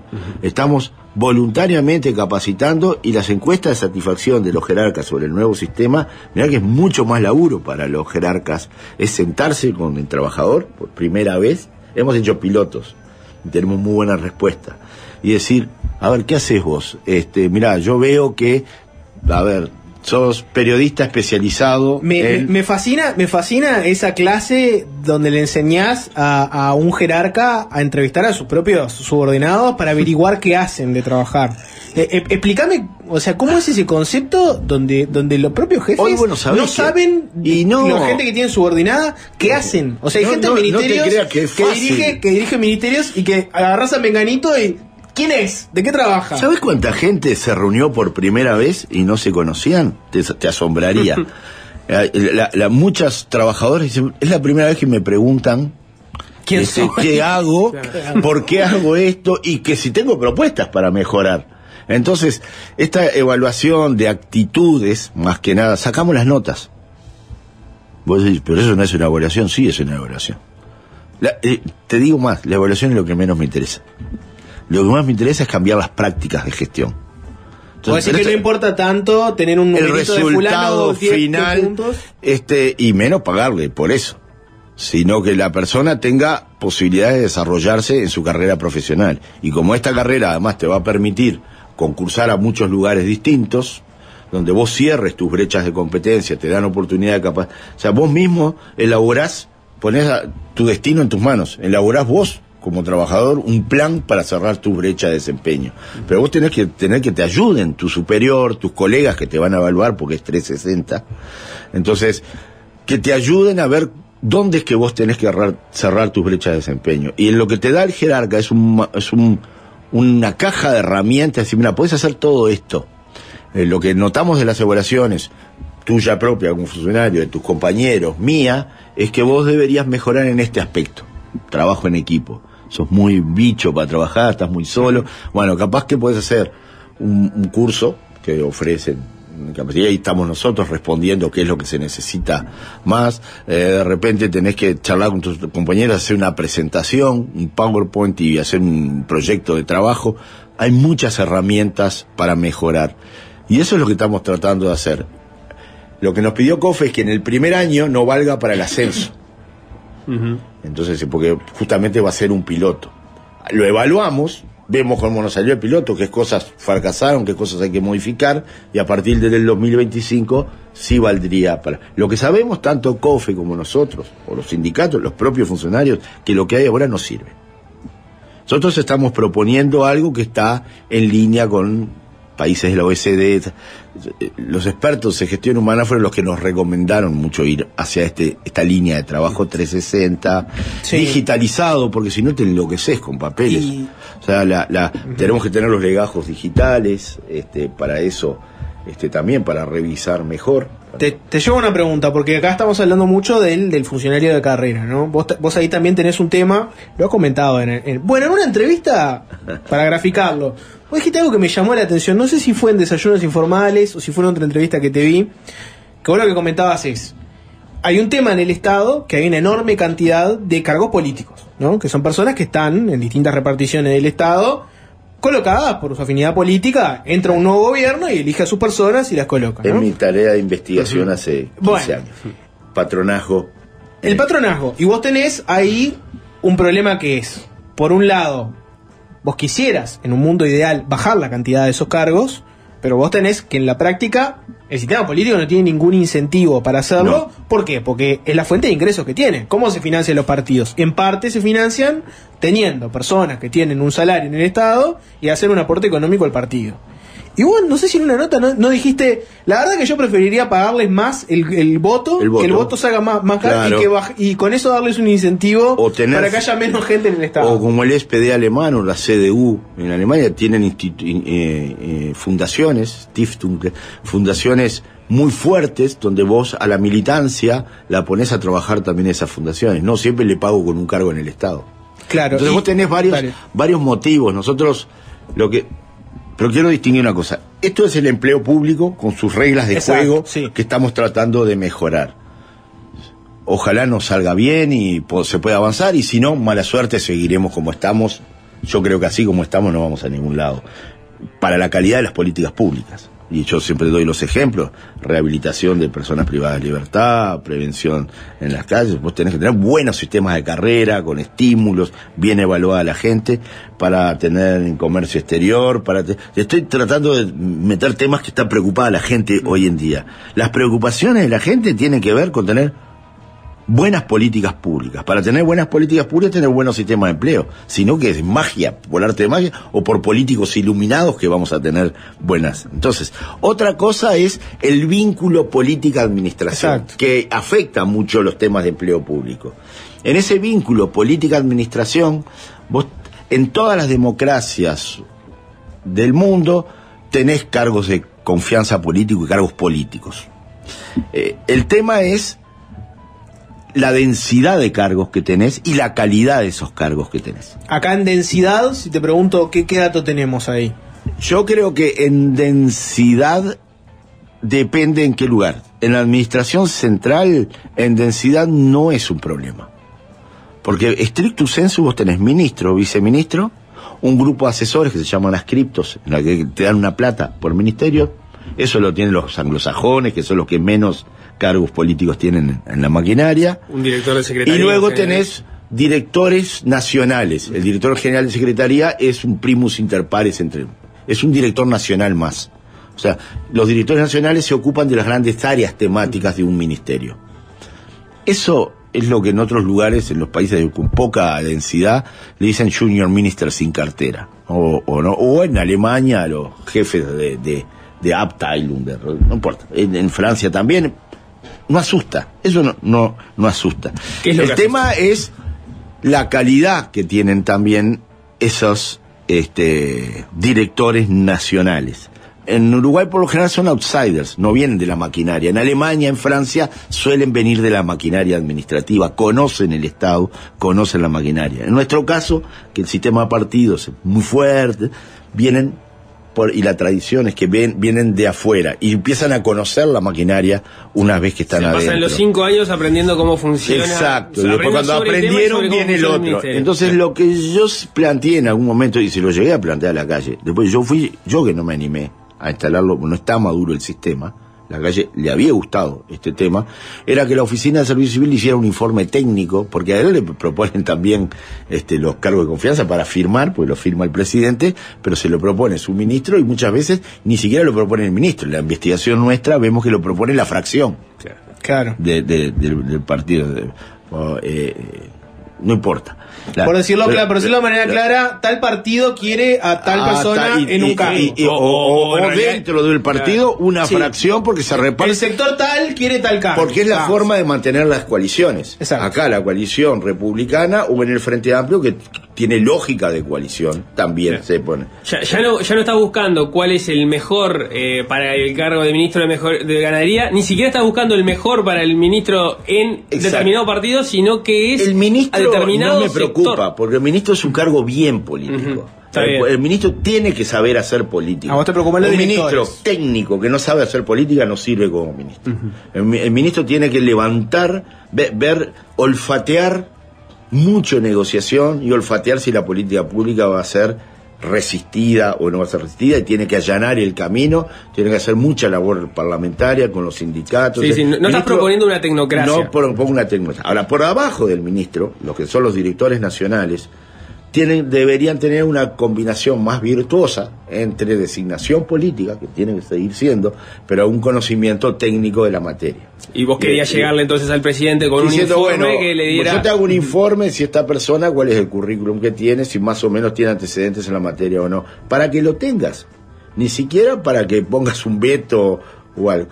En las empresas públicas o en los servicios centralizados, que nosotros tenemos una administración descentralizada de coparticipación partidaria, que es- nos trae problemas de, de buena gestión, pero nos trae virtudes de competencia partidaria, porque vos después vas, esa gente te da datos y se arma un escándalo en el Parlamento. Y eso viene de la Constitución del 18. Lo estudiamos con Lanzaro, escribimos sobre eso, sobre coparticipación partidaria. Tampoco me asusta que tengas directores designados políticamente. El tema es que las venias que da el Senado, por lo general son acuerdos partidarios y poder llegar a alguien que no tiene la menor competencia para el cargo y lo único que le interesa es hacer campaña política desde ahí. Entonces, también que esa veña partidaria viniera acompañada de un informe del servicio civil y que fuera pública, entonces, antes de hacer un, un acuerdo bastante eh, poco, poco digno de entre los partidos para darle la veña a alguien que no tiene la menor competencia, esto saliera a la luz pública y decir, mira quién le estás dando.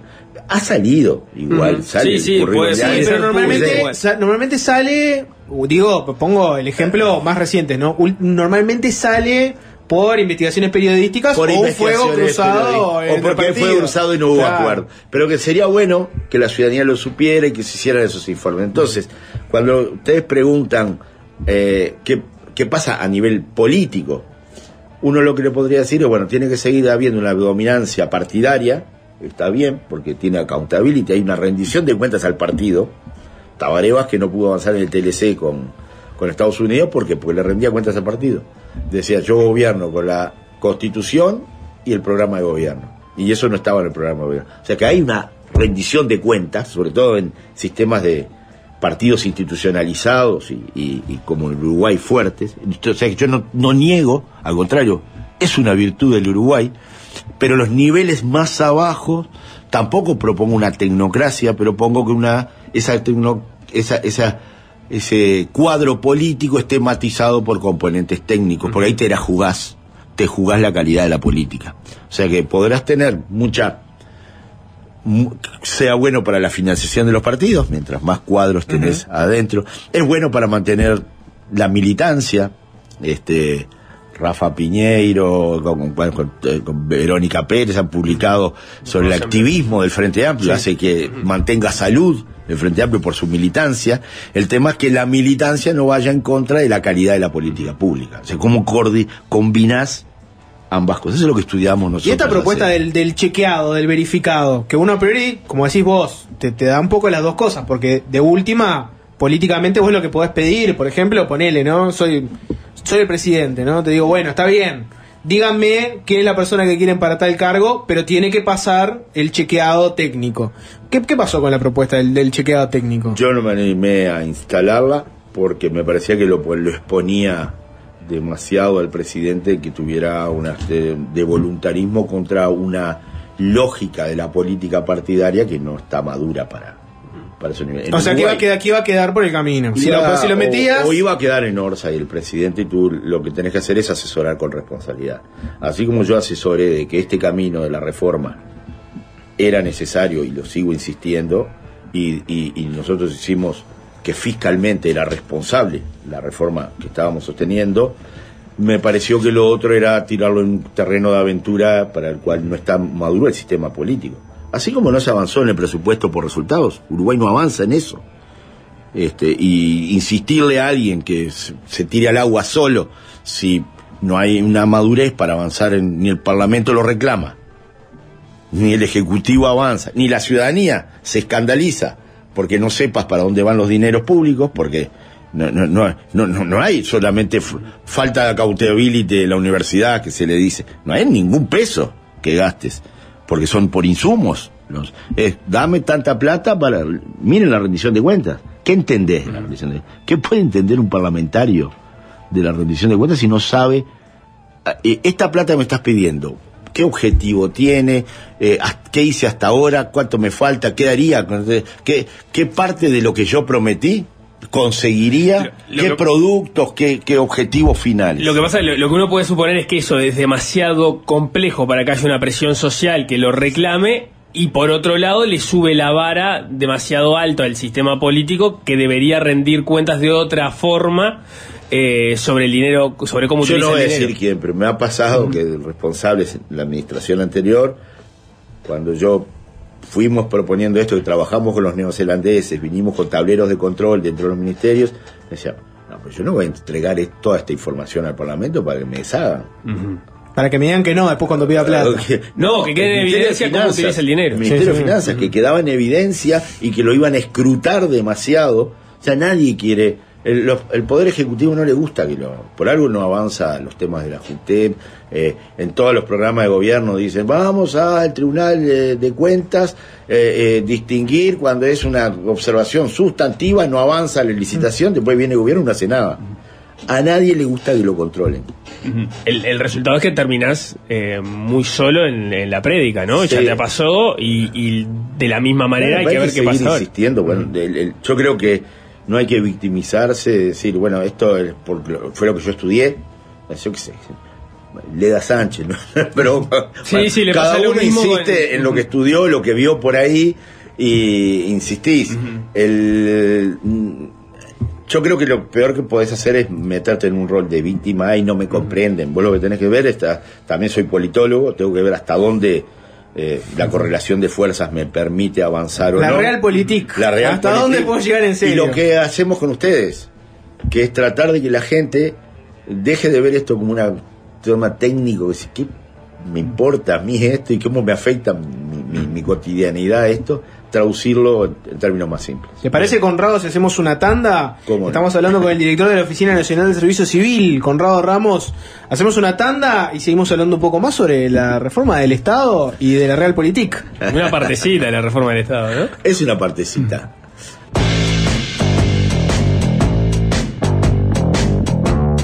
Fácil desviarse. Y es fácil desviarse, es fácil desviarse. Fácil desviarse.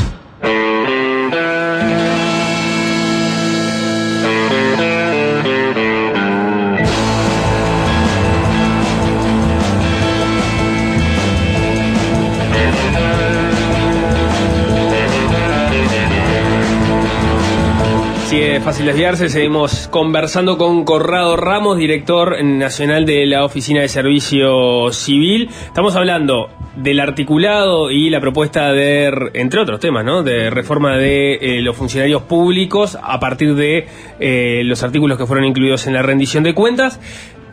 En el medio se entreveró otra discusión que tiene que ver lateralmente con la rendición, porque tiene que ver con, con plata, eh, que es ese señalamiento que hizo la ministra de Economía, Susana Arbeleche, a propósito de las certificaciones médicas, en particular de la NEP. Ella dijo que ahí había más de 100 millones de dólares anuales que iban eh, a- que eran parte de la NEP y que estaban destinados a certificaciones médicas, cuando en realidad lo que está reclamando Robert Silva como aumento para el presupuesto son unos 63 millones de dólares. El, razonamiento más lineal dice, bueno, ahí hay buena parte del dinero que se está necesitando. Si se corrige algo de eso, Arbeleche habló de que se iba a hacer una reglamentación en torno a, este asunto. ¿Qué rol está jugando la oficina que vos dirigís en, esa, en ese tema? La Oficina de Servicio Civil primero fue la que impulsó este tema, lo instaló en la agenda.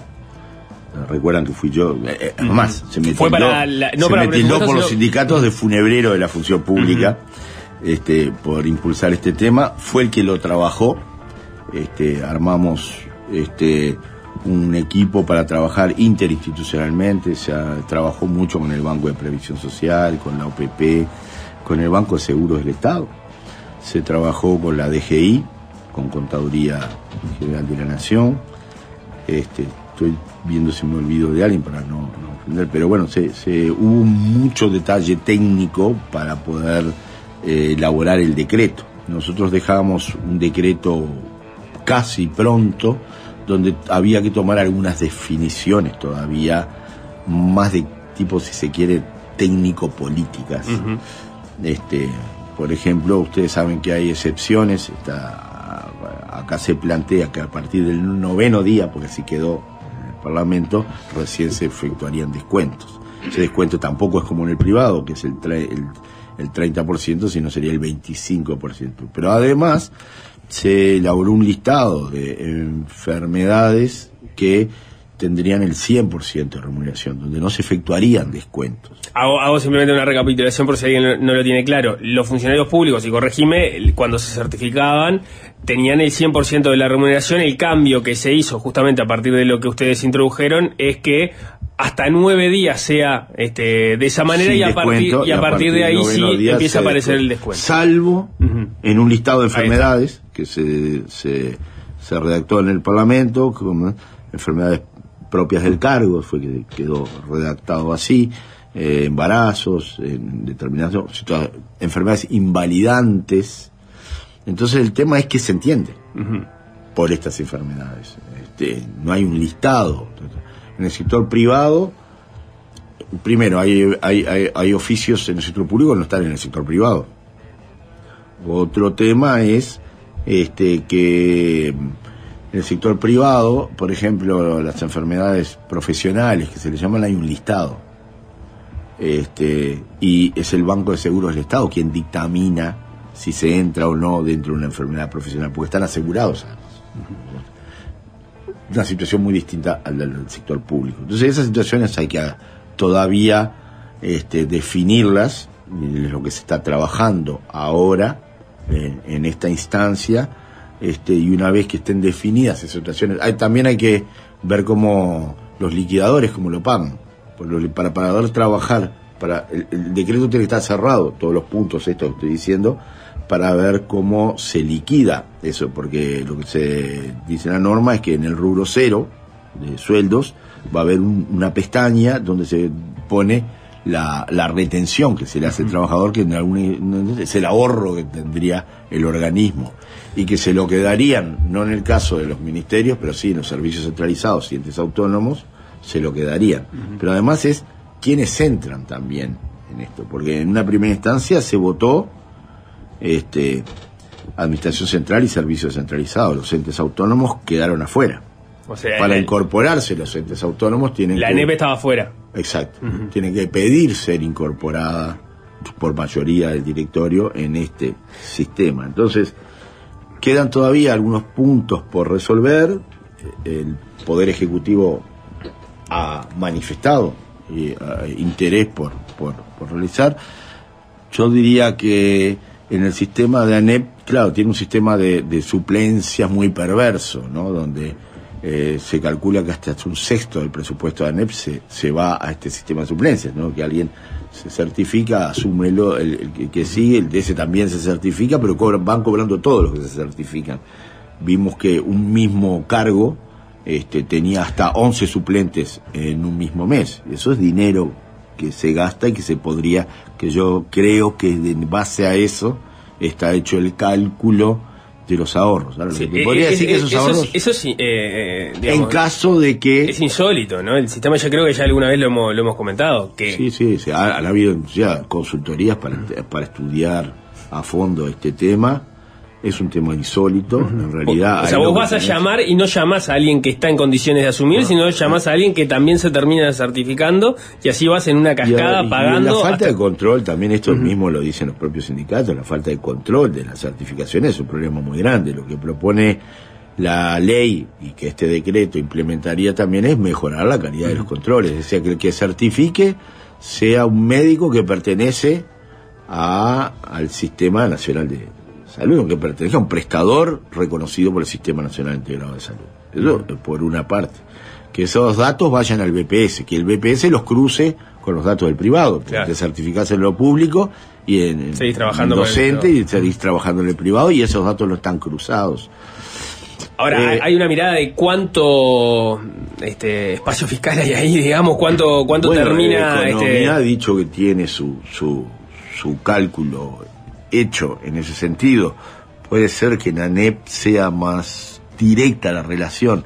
En el resto del Estado es distinta, porque eso es un contrafáctico el cálculo que se puede realizar de cuánto dinero se gasta. Uno puede decir, por certificaciones, si yo retuviera ese dinero que tiene las instituciones, me ha- haría en las arcas del Estado tanto pero es, y yo creo que pues eso es de lo que ha defendido este sistema, de que digo que acá es un tema de mejorar los controles, como dicen los sindicatos, y un sistema neoinstitucionalista de incentivos.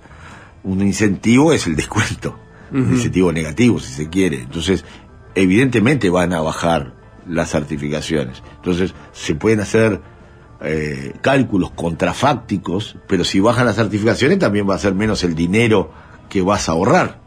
¿Se entiende? Es decir, va a mejorar la productividad del sector público, pero no, no, no quiere decir que ese dinero te lo vas a embolsar, que digas, eh, falta, acá tengo mil faltas al mes, y esas mil faltas calculo, me quedo en promedio, hago un promedio de los salarios de esas mil faltas y me quedo con el 30% de esos salarios. No, porque vas a tener muchas menos faltas. Y además, a partir del décimo día recién. O sea que eh, puede ser que en ANEP los cálculos que se han hecho sí tienen que ver con un tema recaudatorio, pero en el otro yo creo que tiene el destino que tiene que tener es no cumplir abusos. Eso sí, va a ser año electoral, esto no afecta solamente a COFE, afecta a los sindicatos de la educación, si se aplica a las empresas públicas, a la mesa coordinadora de entes que ya han manifestado, bueno, ahora están en, en- en- en conflicto declarado UTE, ANCAP OCE, creo que esto va a agregarle una, en este momento, este, eh, que esto se podría haber implementado ya hace un tiempo, igual que las reestructuras, igual que la carrera administrativa. Eh, pero bueno, el Ejecutivo, y yo no soy quien para, para decir que sí sé que, como dice COFE, que agrega ruido a la negociación que estamos estableciendo con COFE.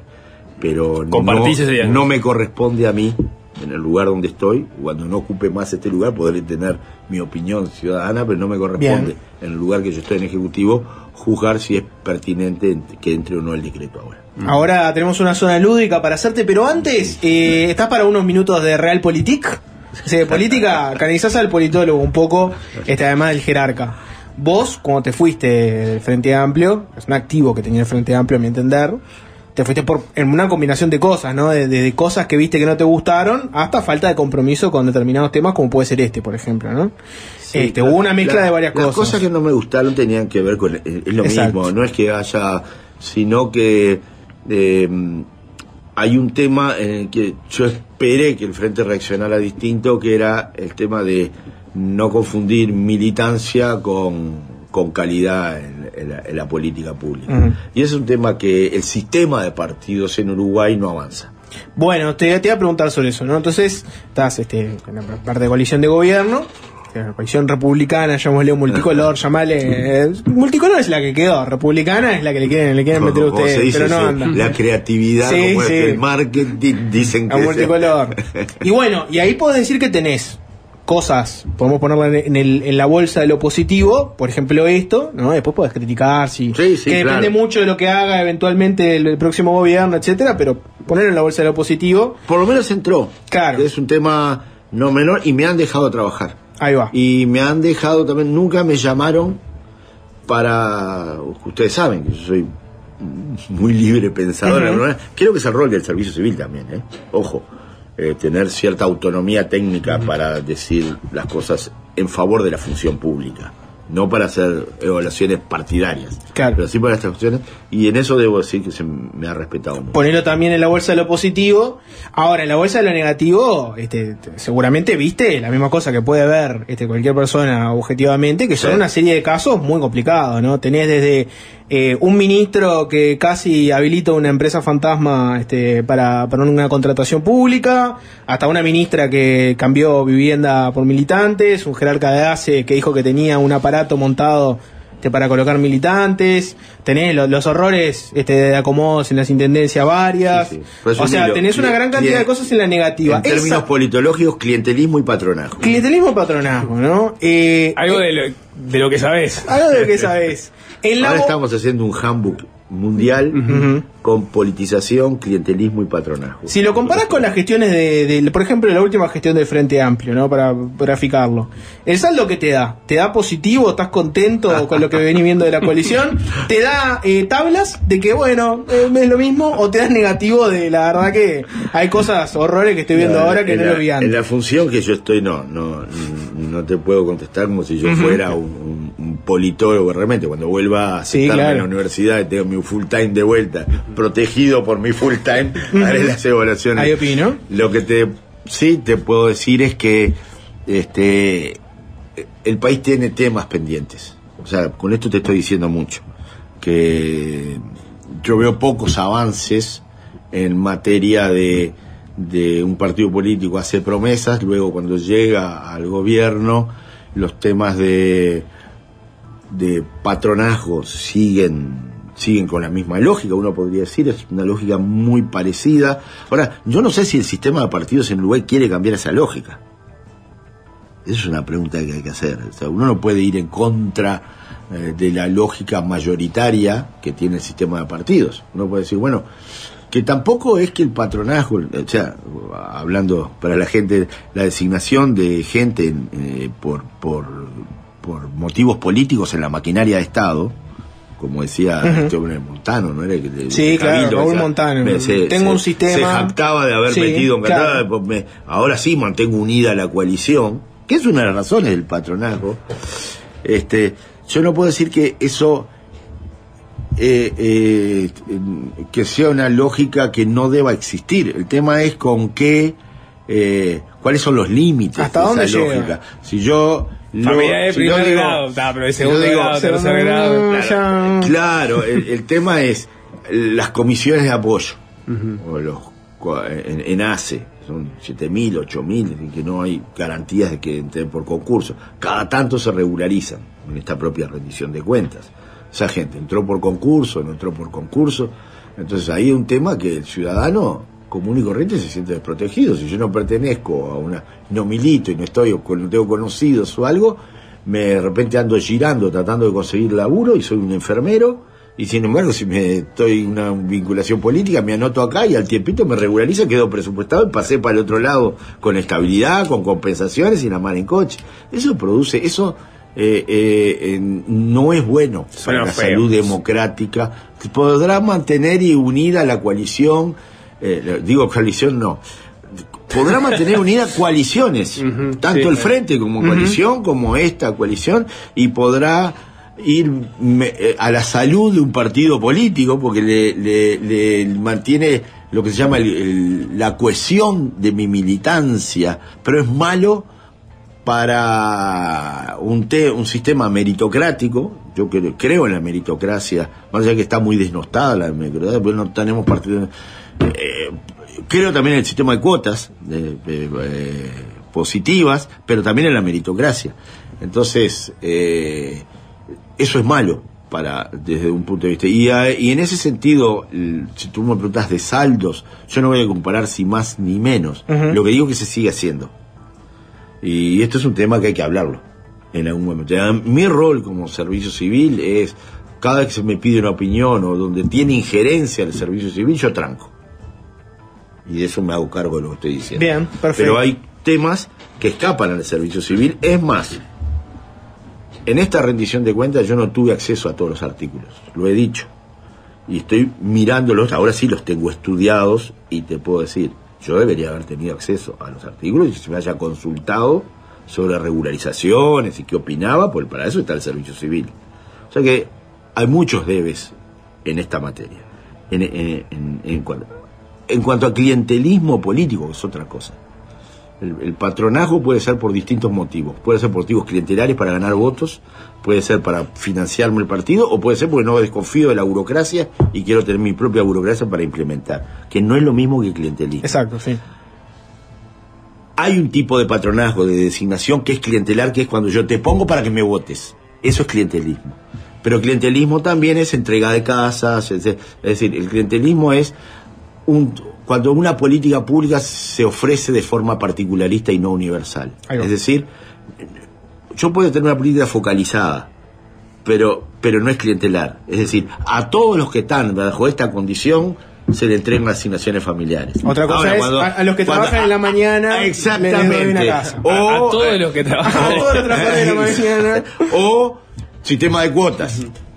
Yo voy y digo, bueno, todos los que están en, en- en un concurso, bien, se han presentado, reservo un 4%, un 8% para discapacidad, para afro, para trans. Ve los que están en la cuota si y yo lo que hago es, cumplo esa cuota porque des- designo militantes que están dentro de la cuota, eso es, clientel, es, es clientelismo. Claro, clarísimo. Bien, eh, vamos a la zona lúdica entonces con Conrado Ramos.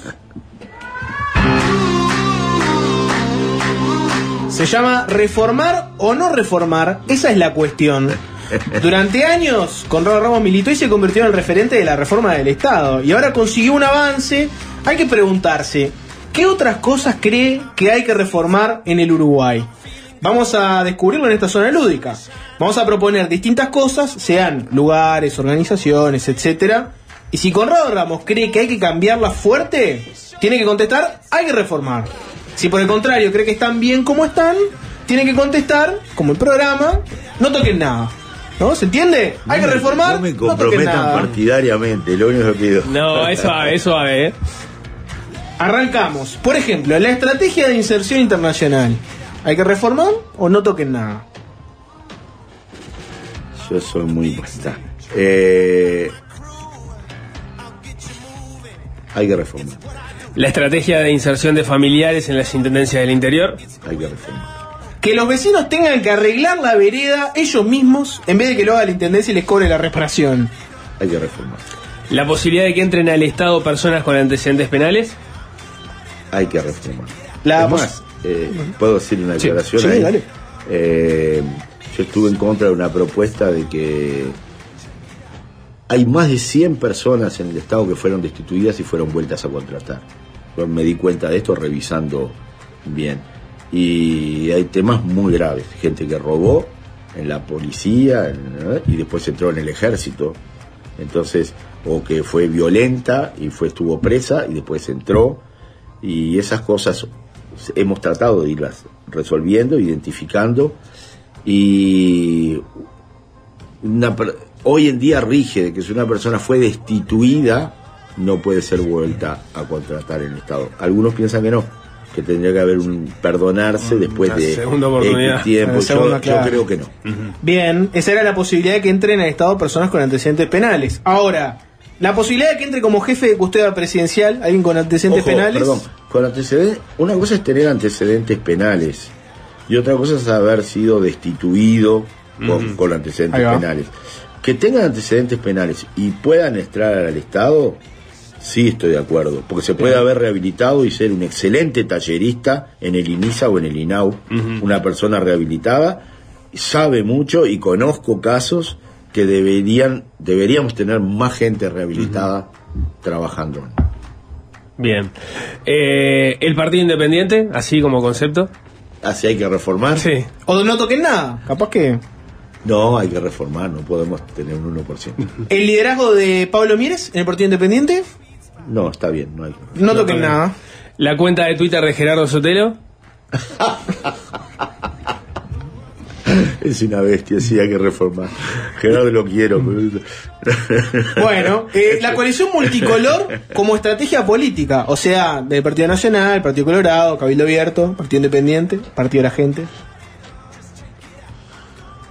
No, como estrategia está bien.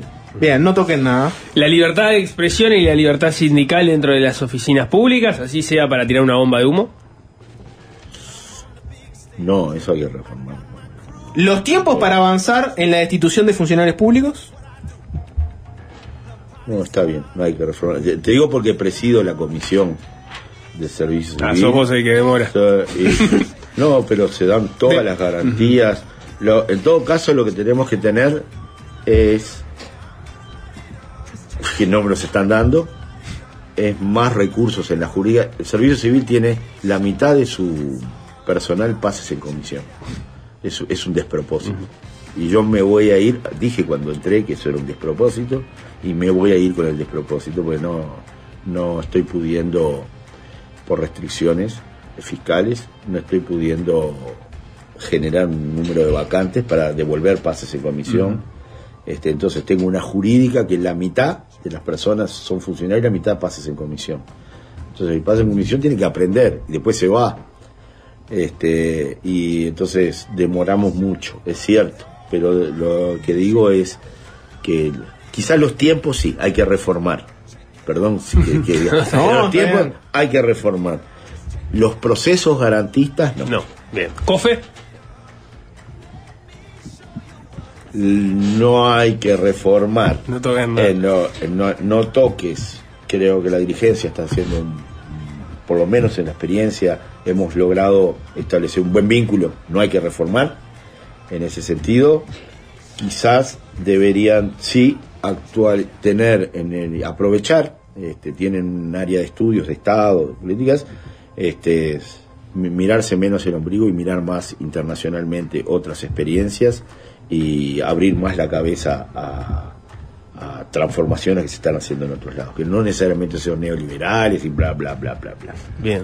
Conrado Ramos. O sea que le, le- le- estoy bien con, con la barra, Sí, sí, sí, sí. pero no, no, quiere no, decir... no se te van a bajar del acuerdo. te analiza, te analiza bien la acuerdo. No quiere decir que no haya cosas para, para que ellos mismos te lo, te lo pueden decir. Bien. Conrado Ramos, director de la Oficina Nacional de Servicio Civil, muchísimas gracias por estos minutos. ¿eh? Fue un placer estar con usted, aunque siempre termino una película. Fácil desviarse.